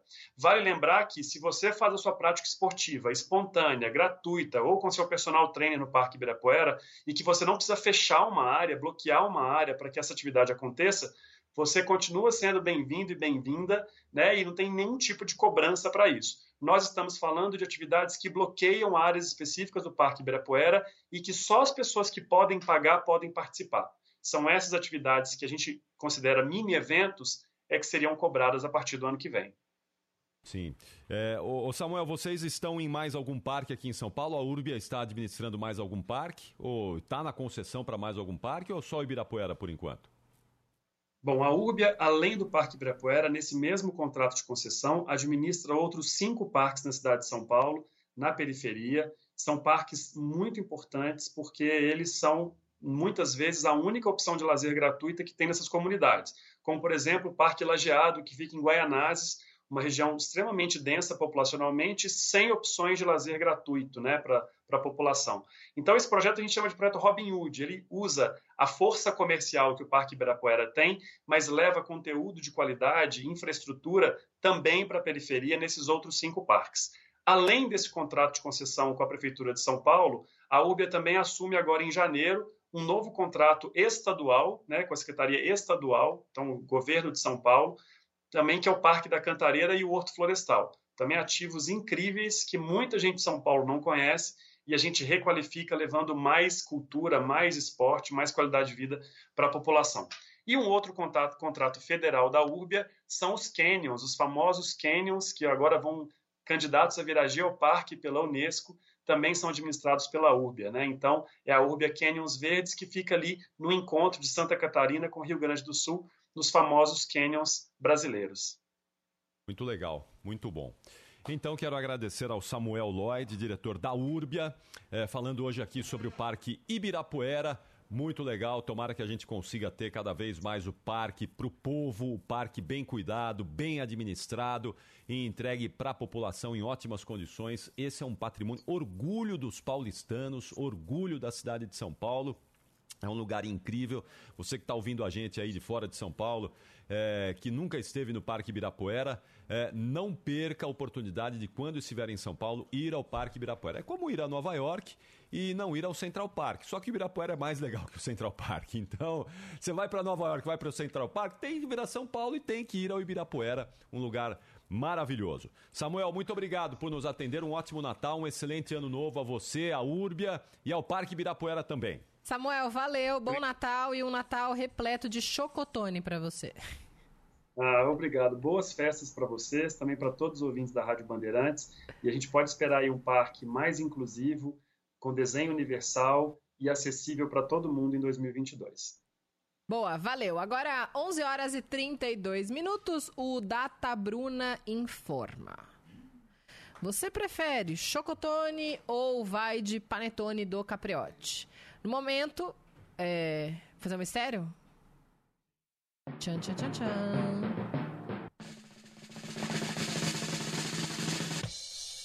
Sessenta por cento com chocotone, 40% panetone. Quanto? 60 a 40? 60 a 40. Está, virando, estava virando. um pouco melhor? Estava, mas eu confio em você, ouvinte da Rádio Bandeirantes. Arroba Barbosa Bruna, Barbosa com Z, vai lá e vota em Chocotone. Brincadeira, vota no que você, Você- quiser e eu vou fazer aqui o meu Data Bruna quando acabar o Manhã Bandeirantes. Isso, se você quiser ver o nosso panetone ainda embalado, vai lá Ah, no é. meu Instagram, no arroba Ricapriotti, que ele estava lá embaladinho ainda. Mas agora ele já está devidamente cortado, já está desmilinguido o nosso panetone. Deixa eu mostrar aqui, ó. Atenção, ó. Minha mão tá limpa, viu, gente? Ó, aqui, ó. Dani, fecha aqui no nosso panetone, já está devidamente esmilinguido o nosso panetone aqui, que nós oferecemos a primeira fatia para os nossos ouvintes, não é? E aí o povo aqui já aproveitou para comer um pouquinho do panetone também. A Bruninha retirou as frutas cristalizadas, a uva Não, passa. não tirei todas. Algumas, né? Eu até comeria mais um pedaço, hein? Isso é uma missão hercúlea, né? Quer mais um pedacinho, Bruno? Vou Eu servir mais quero, um pra pequenininho aí, mas sem, sem muito passa. É meio Olha difícil, só, né? time Chocotone comendo o segundo É, pedaço de então. panetone. Você Ah, viu só? Aí, tá. ó. Você viu que nem, ela nem, É. nem Gente. ela não resiste nem à enquete dela. Em É nenhuma, mas em isso, nenhum isso. momento eu, eu disse que eu não iria comer. É. Eu disse que eu prefiro chocotone. E que eu, em muitos casos, retiro as frutas cristalizadas. Mais um pedacinho Mas de- vocês estão tentando causar Um discórdia. pedacinho pra você, Bruninha. Obrigada, Ricardo viu, Garcia Capri? não. Mais um pedacinho, João Rossetti. Olha, eu não sei se isso daqui é falou, opa, damasco. Com certeza. Não, pera aí, então vamos lá. Eu não mais sei se é damasco ou figo, mas esse aqui eu não encaro, não.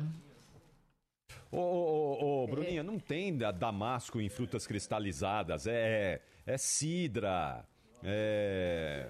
Acertou, é cidra. Não é figo, é Cidra. isso Mas aí. não é apimentado também. Ah, claro que não. Nunca vi fruta damasco, fruta cristalizada. Ah, eu não sei, é que eu também não gosto de damasco, aí eu aproveitei pra colocar aqui no nome dele. Bom, João Rossetti, seu panetone aqui chegou. Muito obrigado. Olá, boa, João. 11 horas e 35 minutos, esse é o Manhã Bandeirantes. O Fernando De Gaspari tá aqui com a gente? Tá aqui conosco, então, repórter direto da Baixada Santista. Gaspari fez sucesso essa semana aqui com a gente, hein? Fez sucesso, entrou com a gente Ontem todos os falou dias. do camarãozinho, da lulinha. E você sabe, ô De Gaspari, que a gente fez aqui um ranking bem nosso e nós elegemos você no nosso top 3 de repórteres com nome mais chique do, chiques do Grupo Bandeirante de Comunicação. O Fernando De Gaspari está nesse meio, porque é chique, né? É, bom dia. Bom dia, Bruna. Tudo bem, Capriotti? Bom dia a todos. Gaspari. É, acho que foi o Joel que lançou essa história aí, né? O Joel da Atena conversou com isso nos links do Bora Brasil, do Bora São Paulo, e aí eu acho que aí a, a- a coisa andou, né? Acho que foi por aí. Foi, foi, não, foi exatamente isso. Então nós chegamos num ranking aqui. É Estelle San Juan, que é a nossa companheira também do Bora São Paulo na tela da Band, Fernando De Gaspari e Mayra de Jaimo. É aí uma briga boa num top 3 de sobrenomes chiques da nossa equipe. Mas vamos embora falar de hotéis, restaurantes, bares, todas, é, toda essa, essa galera, essa turma de comércio que tá com. que identificou já algum, né? O sindicato indicou que tem uma alta procura de hospedagem e também é, de interesse da- dos turistas nesses locais. Como é que tá, o De a questão de ocupação na Baixada Santista agora pro Natal e já de olho pro Réveillon? Bom, vamos lá. É, a pesquisa oficial ela é de 9 de dezembro, ou seja, um pouquinho antes aí, eles, ele- ah, o sindicato, que a gente chama- ah, o, o nome correto é o Senhores Sindicato dos Hotéis, Bares, Restaurantes e Similares, eles fazem uma pesquisa com os hotéis perguntando como está a, a reserva dos hotéis para as festas. Então lá, mais ou menos ali no meio do mês, né, para o Natal estava em 64% as reservas e para o Ano Novo já em 72%. Claro que de lá para cá já se passaram aí mais de 20 dias, eu não sou bom de matemática, mas acho que é isso, é, é, essa taxa, essa ocupação aumentou. Então, é, agora para o Natal já se espera aí uma ocupação na casa dos 80% e lá para o Ano Novo beirando os 100%, que é onde realmente a cidade enche. A cidade e a região, as cidades da Baixada Santista. Somos nove cidades aqui na Baixada Santista, sendo que oito tem praia, só Cubatão não tem praia. E mais um detalhe interessante eh, nessa história, a gente já vem reparando, vem noticiando que a rodovia aí dos imigrantes e também a Anchieta está com um fluxo bastante aumentado nos últimos dias e nas últimas horas. Quer dizer, o pessoal está chegando bastante para cá, para a praia, que ainda está chovendo, viu, Bruna e Capriotti? Muito bom. E deve Valeu, continuar chovendo, né, também. Então, atenção aí pra você, ouvinte, quem usa o sistema Anchieta Imigrantes. Para acessar o litoral, a baixada aqui de São Paulo, muita atenção. Vou dar uma olhada aqui, Capri, agora. Como é que tá a Anchieta e a Imigrantes para quem está indo lá de encontro ao Fernando De Gaspari? Sim. Valeu, O- Fernando. mas acho que, é, eu não sei como é que tá a situação, mas acho que tem a impressão que pra é, virada, não é? Hoje à noite, amanhã, não vai ter muita chuva. Normal, normal, normal. Tráfego normal. Pode seguir caminho tranquilo. É claro que tem o ande e para de sempre na praça de pedágio, mas depois o caminho dá para ser feito Mas com chuva não, né? tranquilidade. Chuva não. Você tá ligando para alguém ao vivo? Ô, De Gaspari, obrigada, tá? Até uma próxima. Bom Natal. Valeu, gente. Obrigado, um abraço. Valeu. Ah. Gaspari. É do nada você colocou o celular assim no. Não, é porque, você sabe, eu- domingo eu, vou, eu, eu tô. Domingo eu apresento Domingo Esportivo Bandeirantes. Então Hum. tô- o Simato está falando comigo aqui sobre. Guilherme entrevista. Simati. Ele tá marcando uma entrevista aqui já pro domingo. Aliás, Por favor, venham comigo domingo a partir das nove, a partir das oito da manhã, o fôlego, né? A gente Hum. começa com o fôlego às oito da manhã, daí eu já emendo com o Domingo Esportivo Bandeirantes. E depois vai ter uma bolinha rolando no domingo, hein? Você que não. é, tem gente que tem taquicardia quando não tem futebol no domingo, né? Tem disparo no coração. A gente vai transmitir um Aston Villa e Chelsea, um campeonato inglês, nesse domingo. Que, aliás, é, muitos jogos da Premier League foram suspensos por causa da pandemia da Covid-19 lá no Reino Unido, mas esse jogo está mantido, pelo menos até agora está mantido, não é? Lá no Villas Park, Aston Villa e Chelsea, o jogo que a gente vai transmitir. E dando uma olhada aí pela Europa, não é, Bruninha? É, número vai crescendo de casos, especialmente por conta dessa nova variante da Omicron. E eu queria mandar uma saudação aqui ao Iberê Dias.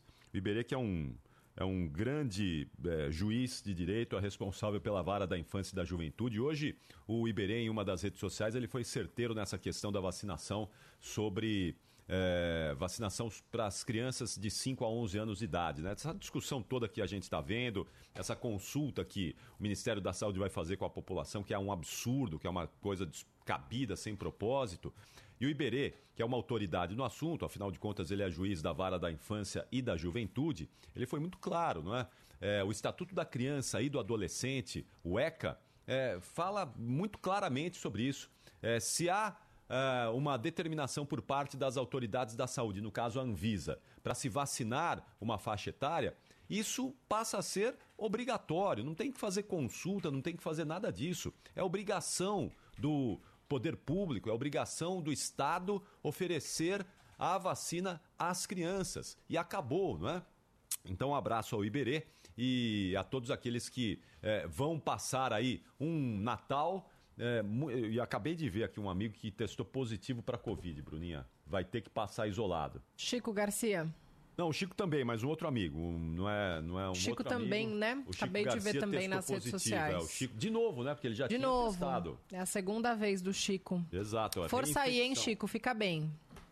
É, ele Chico tá na- vacinado, tá tudo bem. Sim, na primeira vez Está ele não- sintomático. Não, ficou muito legal. É, precisou ser internado, Internado, né? isso. Vamos torcer agora. Vai, passar, vai ficar tudo bem, não é? Tá assintomático, né? vacinado, exato. Vacinado, então. Mas é importante que a gente. Boa aí, Chico. E, e claro, né? e- e esse é um sonho de verão, né? Sonho de uma noite de verão. Pedir para que quem for se reunir, que todos pudessem fazer o teste, não é?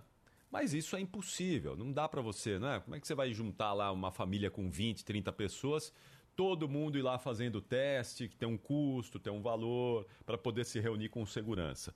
Mas então, se puder pelo menos que seja um ambiente arejado, não é, com boa ventilação, para a gente não ter depois dessas festas aqui de Natal e de Ano Novo, um aumento do número de casos que tomara sejam só casos assintomáticos, não é, ou com poucos sintomas, se eventualmente isso vier a acontecer. Deixa eu aproveitar que você falou da consulta pública, porque essa consulta que o Ministério da Saúde abriu não está mais disponível. O Ministério da Saúde informa que verifica o que está acontecendo. A própria pasta já tinha aberto o sistema eh, na noite de quinta-feira, disse que ia ficar ali, né, se manter aberto até o dia 2 de janeiro, mas não é o que aconteceu. Algumas pessoas que tentam hoje, alguns ouvintes escreveram aqui pra gente também, fazem ali todo o preenchimento do cadastro. No fim, dizem que a consulta já atingiu um número máximo, né, Giovana, de, de pessoas ali de respostas. Então, o próprio Ministério da Saúde afirma que vai verificar o que é que está acontecendo. São 11 horas e 43 minutos. Capri já comeu pane, é, pavê de panetone? Como é que é? Já comeu pavê de panetone? Eu já comi pavê, já comi panetone, agora pavê de panetone, não. É porque o Everaldo Martins, ouvinte aqui da Rádio Bandeira, Martins, Everaldo Martins me mandou aqui no Instagram pavê de panetone, muito bom mesmo. Com frutas cristalizadas, né? O pavê. É, aqui ele tá falando panetone, né? Ele não tá falando chocotone, mas valeu aí, viu? Muito obrigada pela mensagem. Teve um ouvinte aqui, deixa eu ver se eu acho, que ele mandou o melhor de todos. Bom, tem um monte de gente com você, mas é esse aqui, ó. O João Paulo Cassiano. Panetone é pior do que ganhar meia de presente. Tô com ele. Panetone? Eu prefiro ganhar. É, é, o panetone não dá. A gente é da turma do chocotone. Deixa eu dar uma olhada. Dois pedaços depois, Dois né? peda- É, exatamente. Ah, viu, Xarai? É isso. Né? Parou, Ricardo Não dá dois Garcia. pedaços. Se fosse chocotone, você ia comer todo, então. Ah, eu ia. Vamos ver como é que tá. Bom, a gente continua no 60-40. Eu estou vencendo aqui. O que, que foi? O terror do capriote. Nossa, mas isso daí é um chocotone, sei lá, de, de, de né? castanha. São aberrações, né? Tem algumas castanhas, tem um que parece bolo, né? Essas lascas de É. chocolate são Lá deliciosas. no fundo é o panetone, depois tem o... ah, é o bolo Tony, né? Parece um bolo. Bolo né? Tony. E aí tem um sorvete Tony. Mas aqui, eu, né? duvi eu duvido que se aparecer um desse aqui agora na sua frente, você não come. Claro que eu como. É claro que acabou, alguma. tá? Mas se você fala, assim, eu duvido se aparecerem os três aqui na sua frente e você não compra o panetone. Claro que eu compro o panetone e deixo os outros de lado. Ah, 11 horas e 45 minutos. Como é que faz pra falar com a gente? Qual que é o nosso WhatsApp? 11 999 048756. 11 999 048756. A gente fez igual o Ministério da Saúde. Abrimos aqui uma consulta pública. Panetone ou chocotone? Ih, chegou um monte de coisa no WhatsApp também. Os ouvintes comentando todos os assuntos do Manhã Bandeirantes. Bora lá, Giovana Guedes. Bom dia. Ele falou de panetone apimentado? Não é apimentado. Como assim? Falar do É significado do a cidra cristalizada que ela tem um gosto de ardidinha. Luiz, tudo bem? O que porque ela é ardida. Então acaba dando essa sensação de apimentado. Martins Osasco. Bom dia, pessoal da Band. Aqui quem fala é a Zilda do Tatuapé. Sou fã de vocês. Bruninha, sem é, frutas cristalizadas e sem uva passa, não é panetone. Essa que é a verdade. Um beijo grande para vocês e um Feliz Natal para todos. Sou ouvinte da Rádio Bandeirantes há 50 anos, não é brincadeira, não. Um beijo grande no coração de todos vocês. Sou fã número um de vocês. Beijo grande em todos. Bom dia, Capriote. Bom dia, Bruna. Feliz Natal para todos vocês aí da Bandeirantes. Todos mesmo. Eu adoro todos os programas e acompanho todos vocês há muitos anos. Sobre o Ibirapuera, se eu fosse prefeito, eu colocaria um teleférico cruzando todo o parque para que as pessoas pudessem vê-lo de cima, que deve ser uma vista muito linda. Abraço a todos, um grande ano, Feliz Natal. Nilson. Bom dia, Capri. Bom dia, Bruna. Feliz Natal para vocês aí. E nós, aqui é Carlos Alberto, aqui de Jacareí. Nós vamos passar Natal, é, Deus, eu, a minha esposa Dilce e vocês, onde é uma família. Obrigado por fazer companhia nesse dia especial de Natal. Boas festas para vocês. Carlos Alberto aqui de Jacareí. Bom dia, Antônio Borges, Barequissaba, São Sebastião, nubladinho hoje. Capri, coisa linda. Você é demais, ô Capri. Bom Natal pra vocês, Bruninha, bom dia também. Coisa linda pra vocês tudo aí. Bom dia, Rádio Bandeirantes. Aqui é Gerson de São Bernardo do Campo. Eu não falei que ia fazer um pernil 10 horas quase no forno? Olha ele aqui, ó. Junto com uma salada de grão de bico com bacalhau, uma sem bacalhau e um antepasto de berinjela. Para vocês todos da Rádio Bandeirantes, um feliz Natal de um grande ouvinte de São Bernardo, Gerson. Bom dia, Capriote. Bom dia, Bruna. Leucis Teixeira, aqui de Uberaba, a terra do Cláudio Scaff Zaidan, nosso grande Zaidan. Capriote e todos os seus companheiros, um Feliz Natal, feliz 2022 e que Deus nos guie, que Deus nos abençoe aí com coisas boas para o Brasil e para o povo brasileiro. Um abraço, Capriote, fica com Deus. Bom programa para todos vocês aí. Tchau, tchau. Leucis Teixeira, Uberaba. Bom dia, Ricardo Capriotti, Bandeirantes e todos os demais da banca. Né, Na loja de importados tem o tal de pão duro, né? Na maioria das mesas dos brasileiros, nesse exato momento, tem o pão duro. um melhor 22. E vamos melhorar nas eleições, pessoal. Grande abraço. Beijo, felicidades. Feliz Natal aí, Capriote, Bruna, aqui é Valdemir de Mauá. Que o ano que vem nós continuamos todos juntos ouvindo a Bandeirantes e sempre ligado em vocês. Eu e minha família desejo a todos vocês saúde, felicidade e muita fé. Um abraço. Um Feliz Natal, Bruno. Um Feliz Natal, Capriote, meu amigo do Facebook. Que Deus abençoe todos vocês, que o Natal de vocês seja de muita, seja de muita fartura, muita saúde, muita alegria esquecendo do aniversariante, né, que é o mais importante. Tá bom? Fiquem com Deus e que esse ano a gente fique junto novamente o ano inteiro. Eu amo a Bandeirantes e sou ouvinte desde o tempo do Leporace. Tá bom? Gilson Voltolini de Santo André. Bom dia, Capriote. Bom dia, Bruna. Feliz Natal para vocês, com muita paz, muita saúde e um, um- um ano cheio de sucesso para vocês. Um beijo, Cláudia Rosana, São Bernardo do Campo. Gente, Natal é tempo do amor, é tempo do carinho, é tempo da preocupação com um outro. Nada de obrigar uma pessoa a querer comer um panetone cheio de fruta cristalizada e uva passa, né? Não, gente, só no chocolate.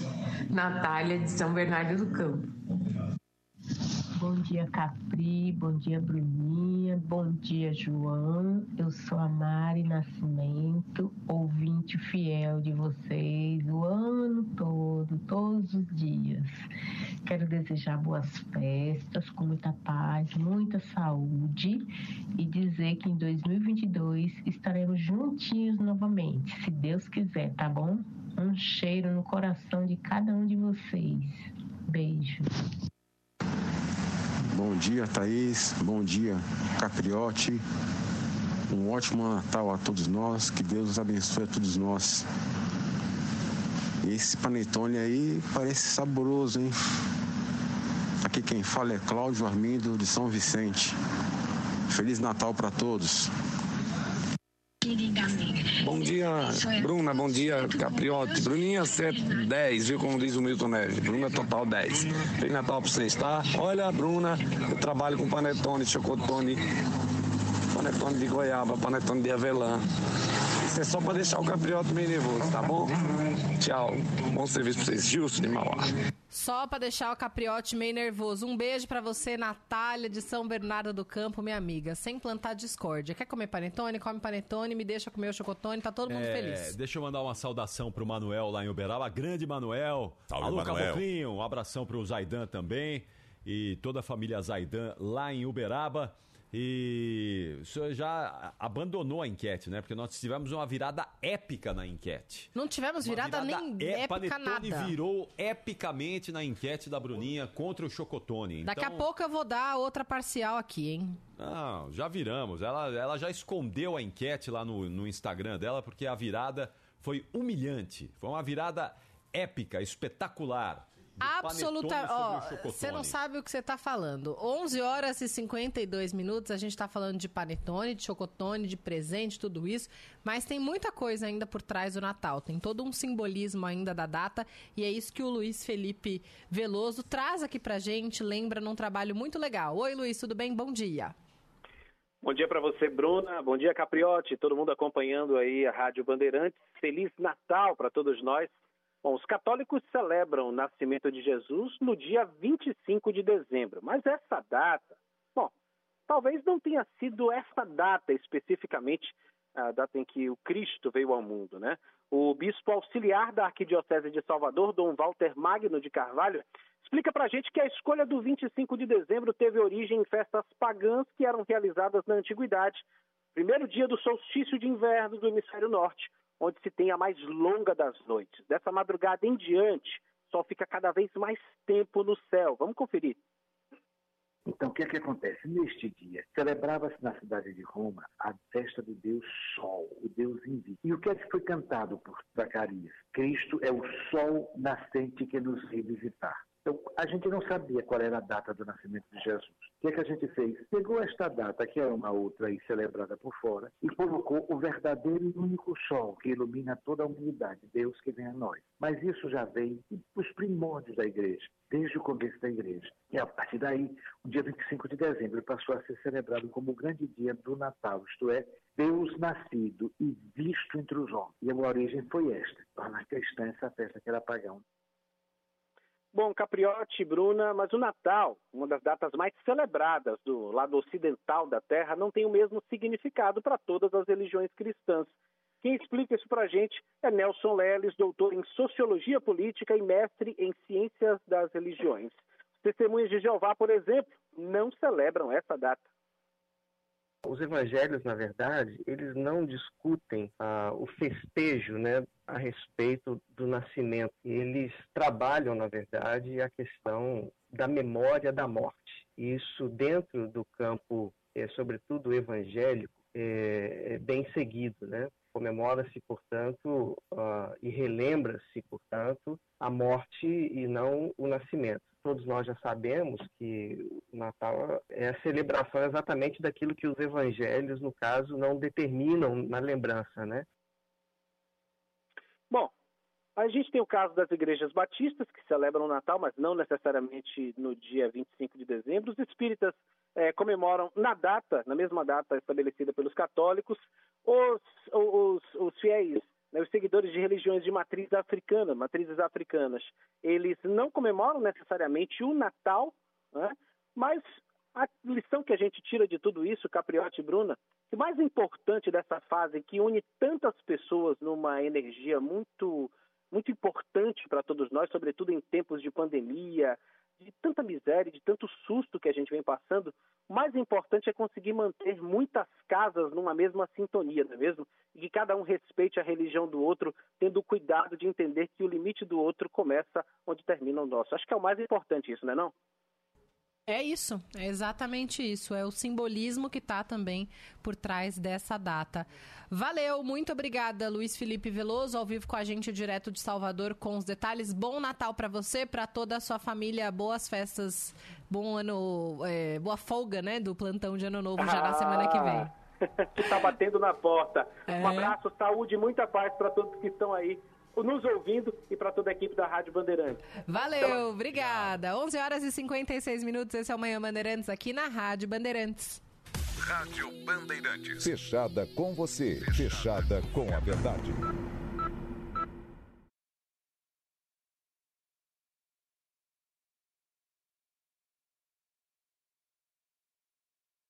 Rede Bandeirantes de Rádio. Manhã Bandeirantes. Umidade na parede do José. Vou aplicar Valtec Rodapé. Valtec Rodapé? É, rodapé.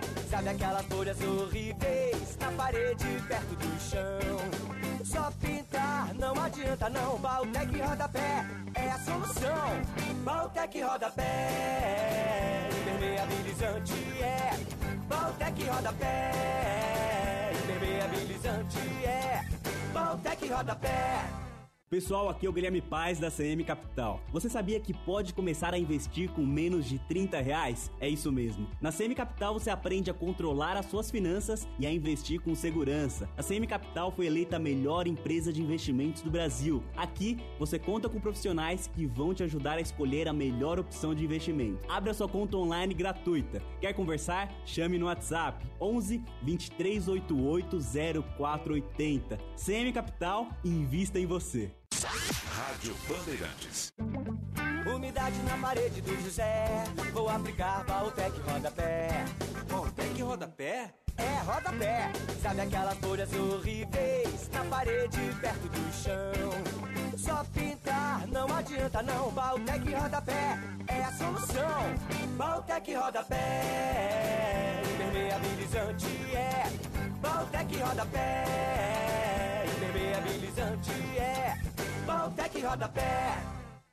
Aí a criança sonhou com um Natal especial. Um lugar lindo, mágico, repleto de luzes, árvore gigante, comidas natalinas, parque de diversões, casa do Papai Noel. Muitas atrações e emoções. Quando acordou, viu que era um lugar de verdade e se chama Vila de Natal São Paulo. Diversão garantida para toda a família. Vila de Natal São Paulo. Informações e ingressos viladenatalsp.com.br. 10 de dezembro a 6 de janeiro no Parque Vila Lobos. Manhã Bandeirantes.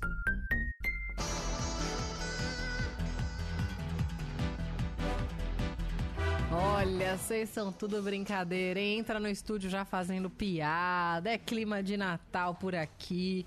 11 horas e 59 minutos. Meu companheiro Ricardo Capriotti, sinto em lhe informar, você perdeu de lavada na enquete.